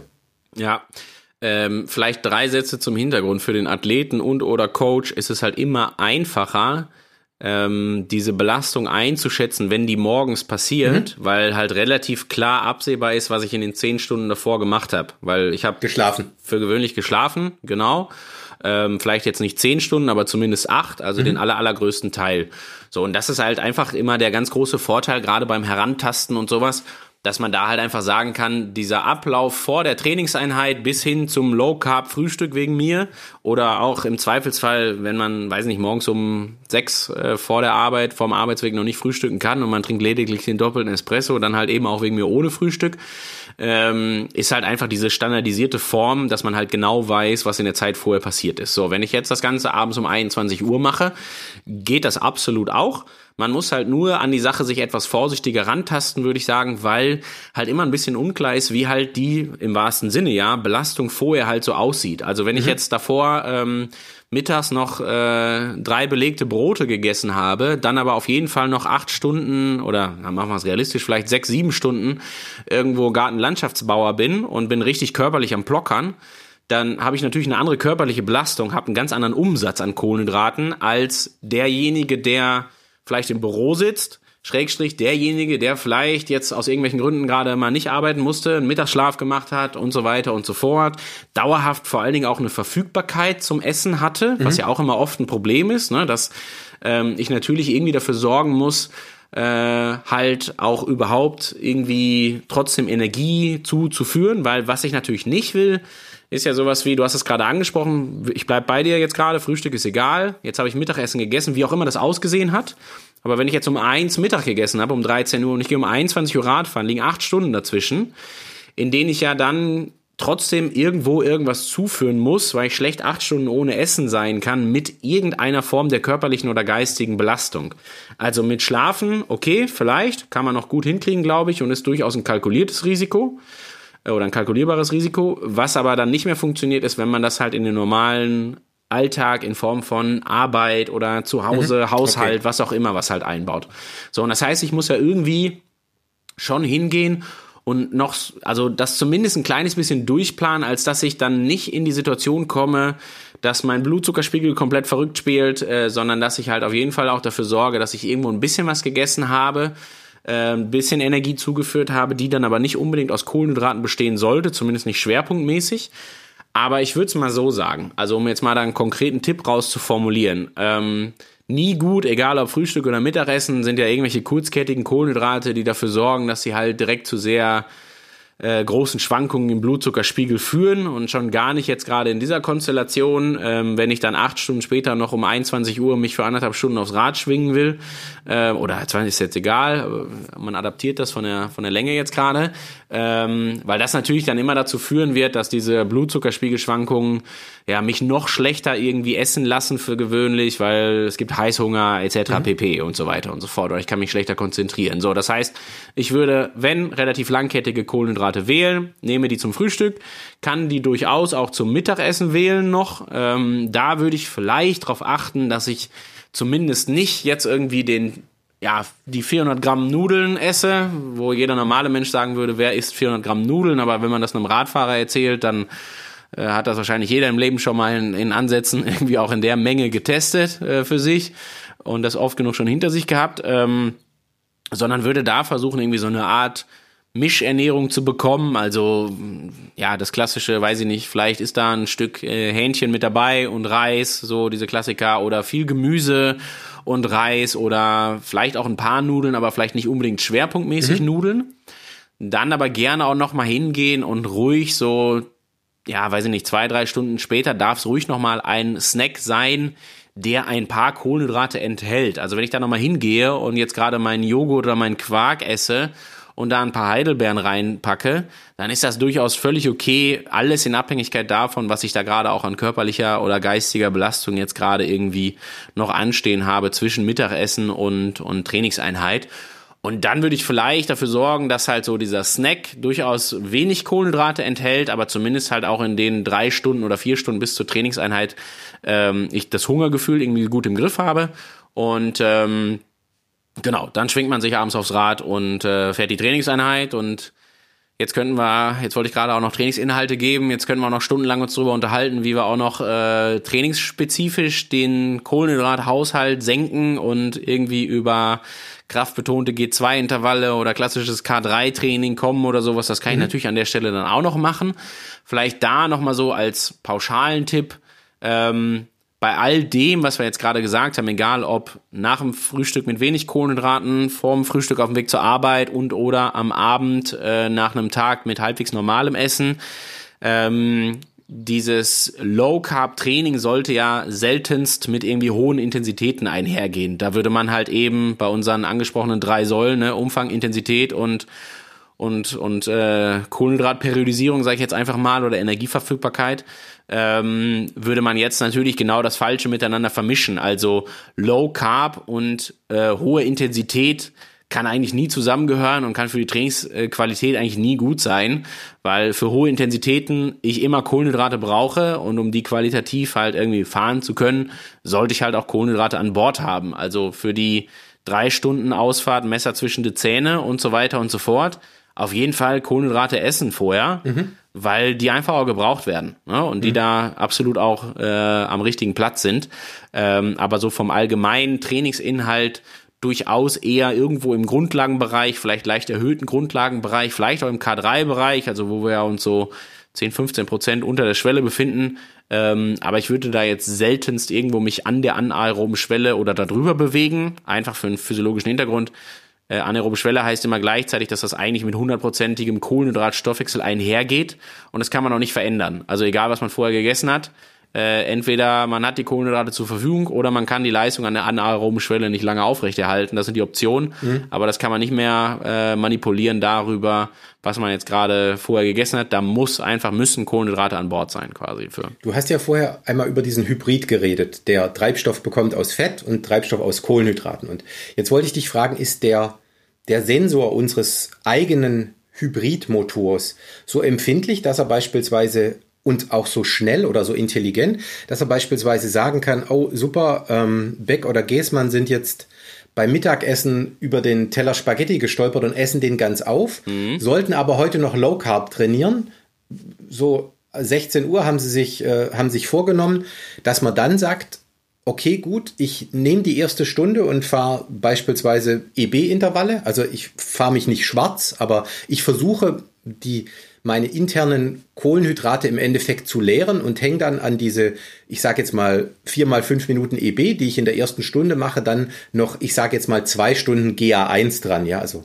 Ja. Ähm, äh, ist das möglich oder sagt unser Körper auch anhand des angehäuften oder akkumulierten äh, Laktats, der vielleicht veränderten Hormonstruktur, weil ich bin ja dann also ein bisschen aufgeputscht, wenn ich, wenn ich EBs fahre und so. Also ich bin ja etwas en anders enerviert, als wenn ich GA1 fahre, so Suche.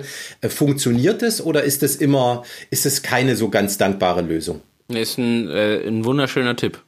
Ähm, Klingt also, sehr ironisch. Entschuldigung. Nee, nee, nee, gar nicht. Also um das halt direkt zu sagen, also finde ich, ähm, finde ich, ist eine total gute Idee und setze ich sehr häufig ein, weil ähm, das halt relativ leicht zu standardisieren ist, auch jetzt als Coach quasi, der den Trainingsplan schreibt, weil ich sag mal, das Frühstück vorher zu standardisieren, ja, klappt so ein bisschen, ne? Mhm. aber das Glas Orangensaft, trinke ich es oder trinke ich es nicht, bringt halt diese Standardisierung schon sehr deutlich dann wieder durcheinander. So und ja. ähm, was du angesprochen hast jetzt gerade, ist ja quasi einfach dann, wenn ich über den Teller Nudeln gestolpert bin oder im Allgemeinen irgendwie ja. vorhatte, mein, sagen wir mal einfach pauschal, plakativ den Fettstoffwechsel zu trainieren. Jetzt habe ich das aber ernährungstechnisch nicht ganz optimal gelöst, was ja völlig fein ist. Ähm, dann hinzugehen und über das Training quasi für eine gewisse Nivellierung des Glykogenspeichers oder der der Glucose im Blut, egal, also des allgemeinen Kohlenhydratstoffwechsels gerade zu sorgen. Und da das, was du gesagt hast, also da irgendwo mit EB, also EB im Sinne von Entwicklungsbereich, Schwellenintervall, ne, passiert mhm. bei roundabout 100 Prozent der anaeroben Schwelle ähm, zu fahren, total gut. Hat zwei ganz große Vorteile. Erstens, wir haben es gerade schon gesagt, das passiert halt bei 100% Kohlenhydratstoffwechsel. Das heißt, das, was ich dann da an Energie durchschleuse, und jetzt machen wir nicht nochmal die Joule pro Sekunde Rechnung, aber je nachdem, wo meine Schwelle da so liegt, kann ich mir ja sehr einfach ausrechnen, wenn ich die bei 300 Watt fahre, mhm. wie viel Kilokalorien das äh, gerade für die, ich sage jetzt mal, weiß ich nicht, dreimal vier Minuten oder dreimal sechs Minuten, wie lange ich auch sie immer fahre, ähm, was das halt an Verbrauch bedeutet. Und wenn das bei 100% Kohlenhydratstoffwechsel äh, stattfindet, kann man das Ganze den Kalorienverbrauch durch vier teilen und man weiß, wie viele Gramm Kohlenhydrate man da jetzt gerade verbraucht hat, was ja mhm. sensationell ja. ist. Also das ist äh, das ist ja einfach eine, eine, eine total tolle Möglichkeit, um, um da halt irgendwie für eine Reduktion der Kohlenhydratspeicher zu sorgen. Und der zweite sehr große Vorteil bei den EB-Intervallen ist halt einfach dadurch, dass das im Schwellenbereich stattfindet, ähm, führt das halt nicht dazu, dass ich enorm viele, viel Laktat mhm. produziere. Mhm. Also ich produziere es zwar, aber wenn ich das sauber fahre, dann ist ja das der, der die, Grunddefinition des äh, der der der anaeroben Schwelle, dass ich dann Fließgleichgewicht habe aus Produktion und Abbau von Laktat. Das heißt, ich lande auf irgendeiner, bei irgendeiner Konzentration in meinen Intervallen, die wird irgendwo zwischen, keine Ahnung, zweieinhalb, drei, vier, fünf, sechs mhm. Millimol roundabout individuell gesehen liegen. Und dann ist aber halt auch klar, ich kann das sehr schnell wieder abbauen. Und das wiederum äh, ist halt ein, ein wichtiges Ding, weil das Laktat selber halt immer eine wichtige Funktion einnimmt als quasi sowas wie ein, ja, man, man nennt es Signalmolekül, irgendwie, ähm, um dafür zu sorgen, halt diesen Fettstoffwechsel, den ich danach betreiben will, eben nicht zu blockieren. Mhm. Ja, weil das nämlich normalerweise auch die Teilfunktion oder eine der Funktionen des Laktats dafür zu sorgen und halt ähm, zum Beispiel die Freisetzung der Fettsäuren zu blockieren etc. pp. Also wenn ich das versuche sehr intensiv zu machen in der ersten Stunde, um dann in der zweiten Stunde Fettstoffwechsel zu betreiben, funktioniert wahrscheinlich nicht so gut. Wenn ich die mhm. erste Stunde aber dreimal acht Minuten äh, Schwellenintervalle fahre, um dann die letzten zwei Stunden irgendwie saubere dreimal 15 Minuten im G2-Bereich zu fahren, sensationell. Das ist eine mhm. wunderschöne Trainingseinheit und wenn ich das, äh, wenn ich nicht gerade direkt vor der Einheit Kohlenhydrate geladen habe, garantiert auch eine tolle Sache, wo ich relativ gut sagen kann, dass ich da in den letzten zwei Stunden ähm, relativ viel auf die Senkung meiner Laktatbildungsrate oder des anaeroben. Stoffwechsels einzahle. Also nicht zehnmal eine Minute SB, weil da hätte ich Laktat bis in die Haarspitze, um es jetzt mal zu genau. übertreiben, oder Laktat 14 oder 15, wie der eine, über, eine oder andere übertreibt, sondern im Endeffekt irgendwas zu machen, wo ich die, wo ich, wie gesagt, Laktat während, während der Einheit oder beziehungsweise in der, in der aktiven Pause dann auf jeden Fall so gut abbauen kann. Und dann ist es auch kein Problem. Total. Okay, genau richtig. Gut. Genau. Ähm, gibt es sonst noch andere Strategien? Also ist das ist für einen Hobbyfahrer dieses zweimal am Tag trainieren? Ich habe es am Anfang ja mal angedeutet. Ist das äh, ja, also ist das sehr, sehr dogmatisch oder empfiehlst du das oder sagst du, ach komm, überlass das den Profis zweimal am Tag in die Fetthose und so muss nicht sein? Also da würde ich halt klar sagen, dass wenn man jetzt, äh, und wir beziehen es jetzt wirklich mal auf den normalen Hobbysportler und ehrlich gesagt auch fast schon egal welche Ambition, aber wenn ich ähm, viel Trainingsmöglichkeit habe, dann muss ich nicht zweimal am Tag fahren. Also das ist dann so eine Sache, also ich kann das ja so ein bisschen aus dem Profisport ähm, erzählen, aber da mache ich das gerne mal so, dass man halt ähm, weiß nicht, vielleicht auch jetzt im Triathlon gerne mal hingeht und halt sagt, dass man sich vor dem Frühstück mal anderthalb Stunden auf die Rolle setzt, vielleicht auch im Trainingslager, um dann irgendwas zu frühstücken, um dann einen langen Lauf anzuschließen, der aber eine gewisse Trainingsqualität darüber erhält, dass der durchaus etwas intensiver gestaltet ist. Dann habe ich halt beides. Ne? Dann habe ich ähm, für den, für den, für die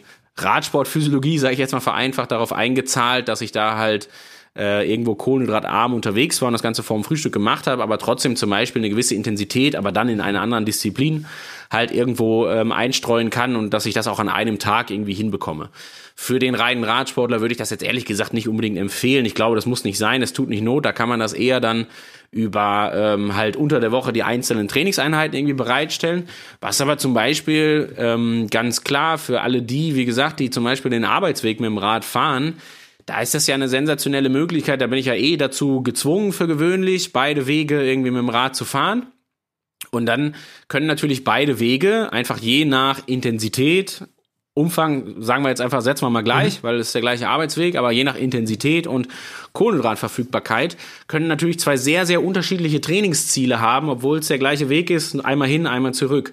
Ähm, weil ich kann das morgens fahren, kann vielleicht je nach äh, Belastungsdauer, je nachdem wie lang der Arbeitsweg so ist, auf das Frühstück vielleicht sogar auch verzichten. Wie gesagt, ich nehme das Wort nüchtern jetzt nicht so richtig in den Mund gerade, ähm, sondern sage einfach nur jetzt erstmal auf, auf Kohlenhydrate zu verzichten. Das äh, darf aber trotzdem dazu führen, dass man sich einen, einen kleinen Kanten Gouda futtert oder ein bisschen Quark isst oder sowas halt.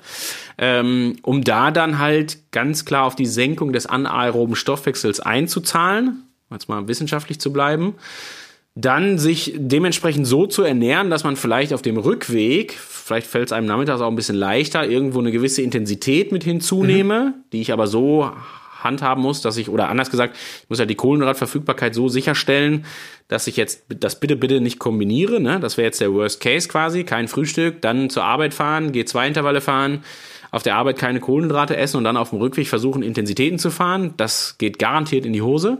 Ähm, aber wenn ich das jetzt entsprechend Kohlenhydrat gefüllt mache, dann auf die Intensitätskarte zu setzen und jetzt ist ja, das ist ja ein, wie würde man, gibt es einen positiven Teufelskreis? Einen Engelskreis? Ich weiß es nicht. Aber ähm, der, das ist ja. Der Sonnenschein, ja, der runde Sonnenschein, wie auch immer. Ja. Such es ja aus. Ich glaube, wir wissen, was, was ich hier kryptisch ja. erzählen will. Ähm, was ja quasi, wo ja jede Einheit auch von der anderen profitiert. Jetzt bin ich auf dem Rückweg gewesen, äh, habe Intensitäten gefahren. Jetzt kann ich wieder darüber nachdenken, wie gestalte ich die nächsten zwei Mahlzeiten, also Abendessen als auch nächsten Morgen das Frühstück, um dann wie morgens meine Fahrt zur Arbeit wieder vom Trainingsziel her zu gestalten. Ne? Also mhm. ist ja mhm. sensationell, äh, um eine Möglichkeit zu haben, um da diesen Kohlenhydrathaushalt den ganzen Tag über irgendwie super zu nivellieren und ja, super. Also würde ich halt, kann ich ja immer nur empfehlen, auch dann so, wenn man sich äh, tut jetzt jedem weh, der keine Dusche auf der Arbeit hat oder sowas, aber wenn man sich den Arbeitsweg zunutze machen kann, ist das ja einfach eine perfekte Möglichkeit, um, um äh, genau eben diese beiden Stoffwechselwege an einem Tag zu trainieren. Und ja, aber um auch ganz klar die Frage zu beantworten, also ich würde es jetzt nicht zwangsläufig herausfordern, ähm, wenn ich das nicht mit dem Arbeitsweg oder sowas halt verbinden muss, weil dann kann ich auch hingehen und einfach sagen, so ich fahre jetzt weiß ich nicht, äh, dienstags die, die zwei Stunden morgens äh, mit wenig Kohlenhydraten geladen und mittwochs fahre ich die dann aber mit vielen Kohlenhydraten geladen und dementsprechend angepasst habe ich dann Intensität. Mhm. Genau. Jetzt haben wir ja ganz viel drüber geredet, was man davor isst oder nicht isst, was man währenddessen isst und wir wollen jetzt nicht eine große Abhandlung machen, was man nach dem Training isst. Es gibt aber ja so, ich sage es jetzt mal, Subkulturen, die dann sagen, ja, so Low Carb Training, da kann ich ja den Reiz noch vergrößern wenn ich dann nach der Belastung auch keine Kohlenhydrate oder im schlimmsten Fall sogar gar nichts zuführe, gar keine Kalorien zuführe. Ich würde mal sagen, äh, das ist sehr wahrscheinlich irgendwas, was man, wenn man gesund werden will, oder vielleicht, ähm, da wären wir auch wieder bei so einem Thema wie Open Window Effekt oder so, wenn ich Sport getrieben habe, man muss sich jetzt nicht zwingend mit drei Teller Nudeln ähm, belohnen, aber ich sollte ja sehr wahrscheinlich gucken, dass ich wieder Flüssigkeit zu mir nehme und dass ich auch wieder Energie tanke. Ja. In welcher Form auch immer. Ob das jetzt äh, wieder der Quark ist, mit diesmal mit Honig oder das Nutella-Brötchen oder so. Du bist ja kein, sicher kein Freund davon, dass man danach noch irgendwelche Experimente macht, oder? Oder gibt es da wissenschaftliche Studien, die sagen, das ist der, das ist der heiße Scheiß, das muss man machen? Ja, keine einzige. Und demnach ist halt äh, dieser so bekannte und immer, immer noch postulierte Nachbrenneffekt halt kompletter Mumpitz. Okay. Also das würde ich halt einfach mal genauso deutlich sagen. Also rein trainingswissenschaftlich, physiologisch, wie auch immer, hat das halt überhaupt keine Relevanz. Und ich sag mal, in meiner entferntesten Fantasie, wenn ich das irgendwie darauf beziehen will, dass das einen Vorteil haben kann, wenn es um Gewichtsverlust oder so später mal ginge, ähm, selbst dann würden mir, glaube ich, hunderte andere Sachen einfallen, die ich da für deutlich sinnvoller erachten würde, weil die halt eben nicht damit einhergehen, dass ähm, äh, dass halt irgendwie ich Gefahr laufe, mein Immunsystem zu gefährden, krank zu werden und so weiter und so fort. Und das sind halt klassische Sachen, äh, wo ich da ganz, ganz klar sagen muss, du hast es angesprochen, so Open-Window-Effekte etc. pp. Ähm, in die Gefahren laufe ich halt auf jeden Fall, wenn ich versuche, das zu provozieren. Und das ganze Ding ist halt ein kompletter Mythos. Also das, das würde ich mal so ein bisschen, ich sag's jetzt mal auch mal plakativ, aber abtun. Das hat, glaube ich, viel so äh, wir reden ja hier unter Radfahrern oder vielleicht noch Triathleten oder Läufern, äh, also durchaus Ausdauersportlern. Und ich würde das mal so ein bisschen abtun in den sehr, in den sehr, in den, in den Gesundheitssport so ungefähr. Wenn ich jetzt natürlich zweimal in der Woche eine halbe Stunde Sport mache und ich möchte aufs Gewicht einzahlen ne, am Ende des Tages und will für einen negativen Energiehaushalt sorgen und ich mache immer Dienstags und Donnerstags, gehe ich eine halbe Stunde zu welcher Sportart auch immer und bewege mich eine halbe Stunde ein bisschen. Danach kein Essen zuzuführen und den Körper das erste und dann auch das zweite und dann auch wieder das letzte Mal in der Woche in irgendeinen Zustand zu bringen, wo er vielleicht mal reduzierte Kohlenhydratspeicher hat. Ja, kann ich machen, möglicherweise. Da ist aber auch das Risiko fürs Immunsystem sehr gering. Für einen ernsthaften Ausdauersportler halte ich das auf keinen Fall für empfehlenswert. Und der schafft es ja über Training und Co. schon oft genug, irgendwie diesen Kohlenhydrathaushalt zu fördern und zu fordern. Und äh, deswegen will ich das komplett abtun. Also halte ich für absolut sinnlos. Gut. Schön. Eigentlich ein wunderbares Schlusswort. Wir sind bei einer verlässlichen Dauer, glaube ich, von äh, einer guten Trainingseinheit von, ja, glaube ich, äh, eineinhalb Stunden. Ja. So nach dem Motto, Ho es hoffentlich, ist. Äh, hoffentlich in diesen Tagen nicht auf der Rolle, sondern eher draußen. Ja. Und äh, wir haben ja auch eine Uhrzeit, wo man sich durchaus auch Mahlzeit wünschen kann. Ähm. Und äh, so, insofern können wir dann auch gleich wiederum ins, äh, in die Ernährung übergehen und es selber versuchen. Weil du gerade die Rolle ansprachst, noch ein äh, ganz kurzer Ausblick. Der Podcast findet ja im Rahmen der Alpecin Cycling Challenge statt und da haben wir ja am 15. Juli ist ja sozusagen unser Finaltag, wo im Endeffekt der ähm, zweite FDP-Test stattfindet und wo sich alle wo alle gern äh, willkommen sind, entweder einen FDP-Test zu fahren, um mal zu wissen, wie sich sowas anfühlt und eine Standortbestimmung zu haben, oder für all die, die beim ersten FDP-Test dabei waren, den Trainingsplan, den du gemacht hast äh, oder den ihr von High Size gemacht habt, ähm, abgefahren seid ähm, und dann zu gucken, okay, was, wie gut habe ich mich in den drei Monaten verbessert? Also ganz kurze Rückmeldung von unserem Jedermann-Team, das ja auch äh, mit dem mit derselben Trainingsphilosophie arbeitet, natürlich ein bisschen individualisierte Trainingspläne, weil wir Coaches von euch haben, die, die sich da um jeden kümmern und da auch auf jedes, äh, jede persönliche äh, Geschichte eingehen, also wie viel Zeit habe ich, wann kann ich am besten trainieren, die sind alle sehr begeistert und fühlen sich um ein wesentliches fitter schon, äh, das war schon die Rückmeldung nach vier Wochen, jetzt sind wir mittlerweile äh, im dritten Monat und die sind alle begeistert und haben Druck aufs Pedal, der eine ist, äh, fährt gerade seine eigene Tour de France, ähm, und äh, ist gerade in den französischen Seealpen. Also äh, der andere macht Bikepacking-Touren und äh, also wie gesagt, Training schlägt an. Deswegen würde ich mich freuen, so viele wie möglich am 15. Juli begrüßen zu dürfen, die dann auch nochmal äh, zeigen können, was sie in den vergangenen drei Monaten geschafft haben. Freue ich mich sehr drauf. Ähm, was, äh, um den Kreis zu schließen, was gibt's heute zum Mittag? Oh, ich muss mal überlegen, was der, was, äh, was so der Homeoffice-Bringdienst heute mir offeriert. Ach, der Homeoffice.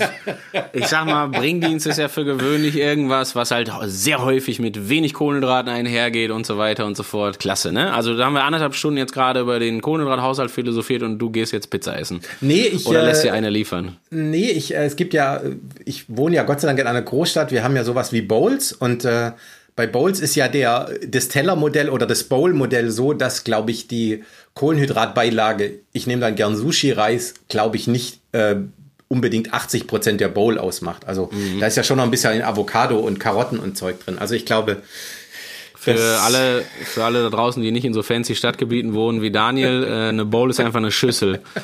Und man packt eine Mischung aus Gemüse und ja und so weiter rein. Also ne, nicht, dass jetzt irgendeiner denkt, dass das hier weiß Gott, was für eine hohe Wissenschaft ist. Das, äh, man muss das genau. heute nur, das ist wie mit Fat Max, man muss das einfach anders benennen und dann kriegt das halt wieder einen anderen, einen anderen Trend. So genau. wie, F wie FDP sagt, auch. Und das sagt derjenige, der aus Hawaii dann Bilder schickt, wo er gerade an einem, in einem Bowl-Restaurant sitzt und das, irgendwie erzählt, dass er gerade ja. eine ganz tolle Thunfisch-Bowl gegessen hat. Richtig, ja. das ist aber was anderes, das muss man halt ganz deutlich sagen. In Kailua Kona gibt's in diesen besagten Bowls, das was, was hier bei uns in Hamburg nur proklamiert wird quasi, aber da gibt's den frischen Thunfisch und da verliert sich dann, wenn man es richtig auswählt, kein einziges Gramm Kohlenhydrate in diese Schüssel. Und äh, das ist dann ein ganz anderer Schnack. Also wenn du dir jetzt gleich natürlich eine Bowl bestellst mit, äh, mit frischem Thunfisch und so weiter und so fort, dann, dann will ich nichts gesagt haben, dann hast du natürlich völlig recht. Dann passt das mit den Kohlenhydraten. Gut, äh, wir, wir lassen uns einfach überraschen, was auf den Tisch kommt. So wird sein. Daniel, lass es dir schmecken. Bis zum nächsten Mal. Ich freue mich auf den nächsten Podcast ja. und sage Tschüss an alle da draußen. Hat Spaß gemacht. Wie gesagt, Mahlzeit, guten Appetit. Trainiert schön und bleibt gesund. Tschüss. Macht's gut. Tschüss.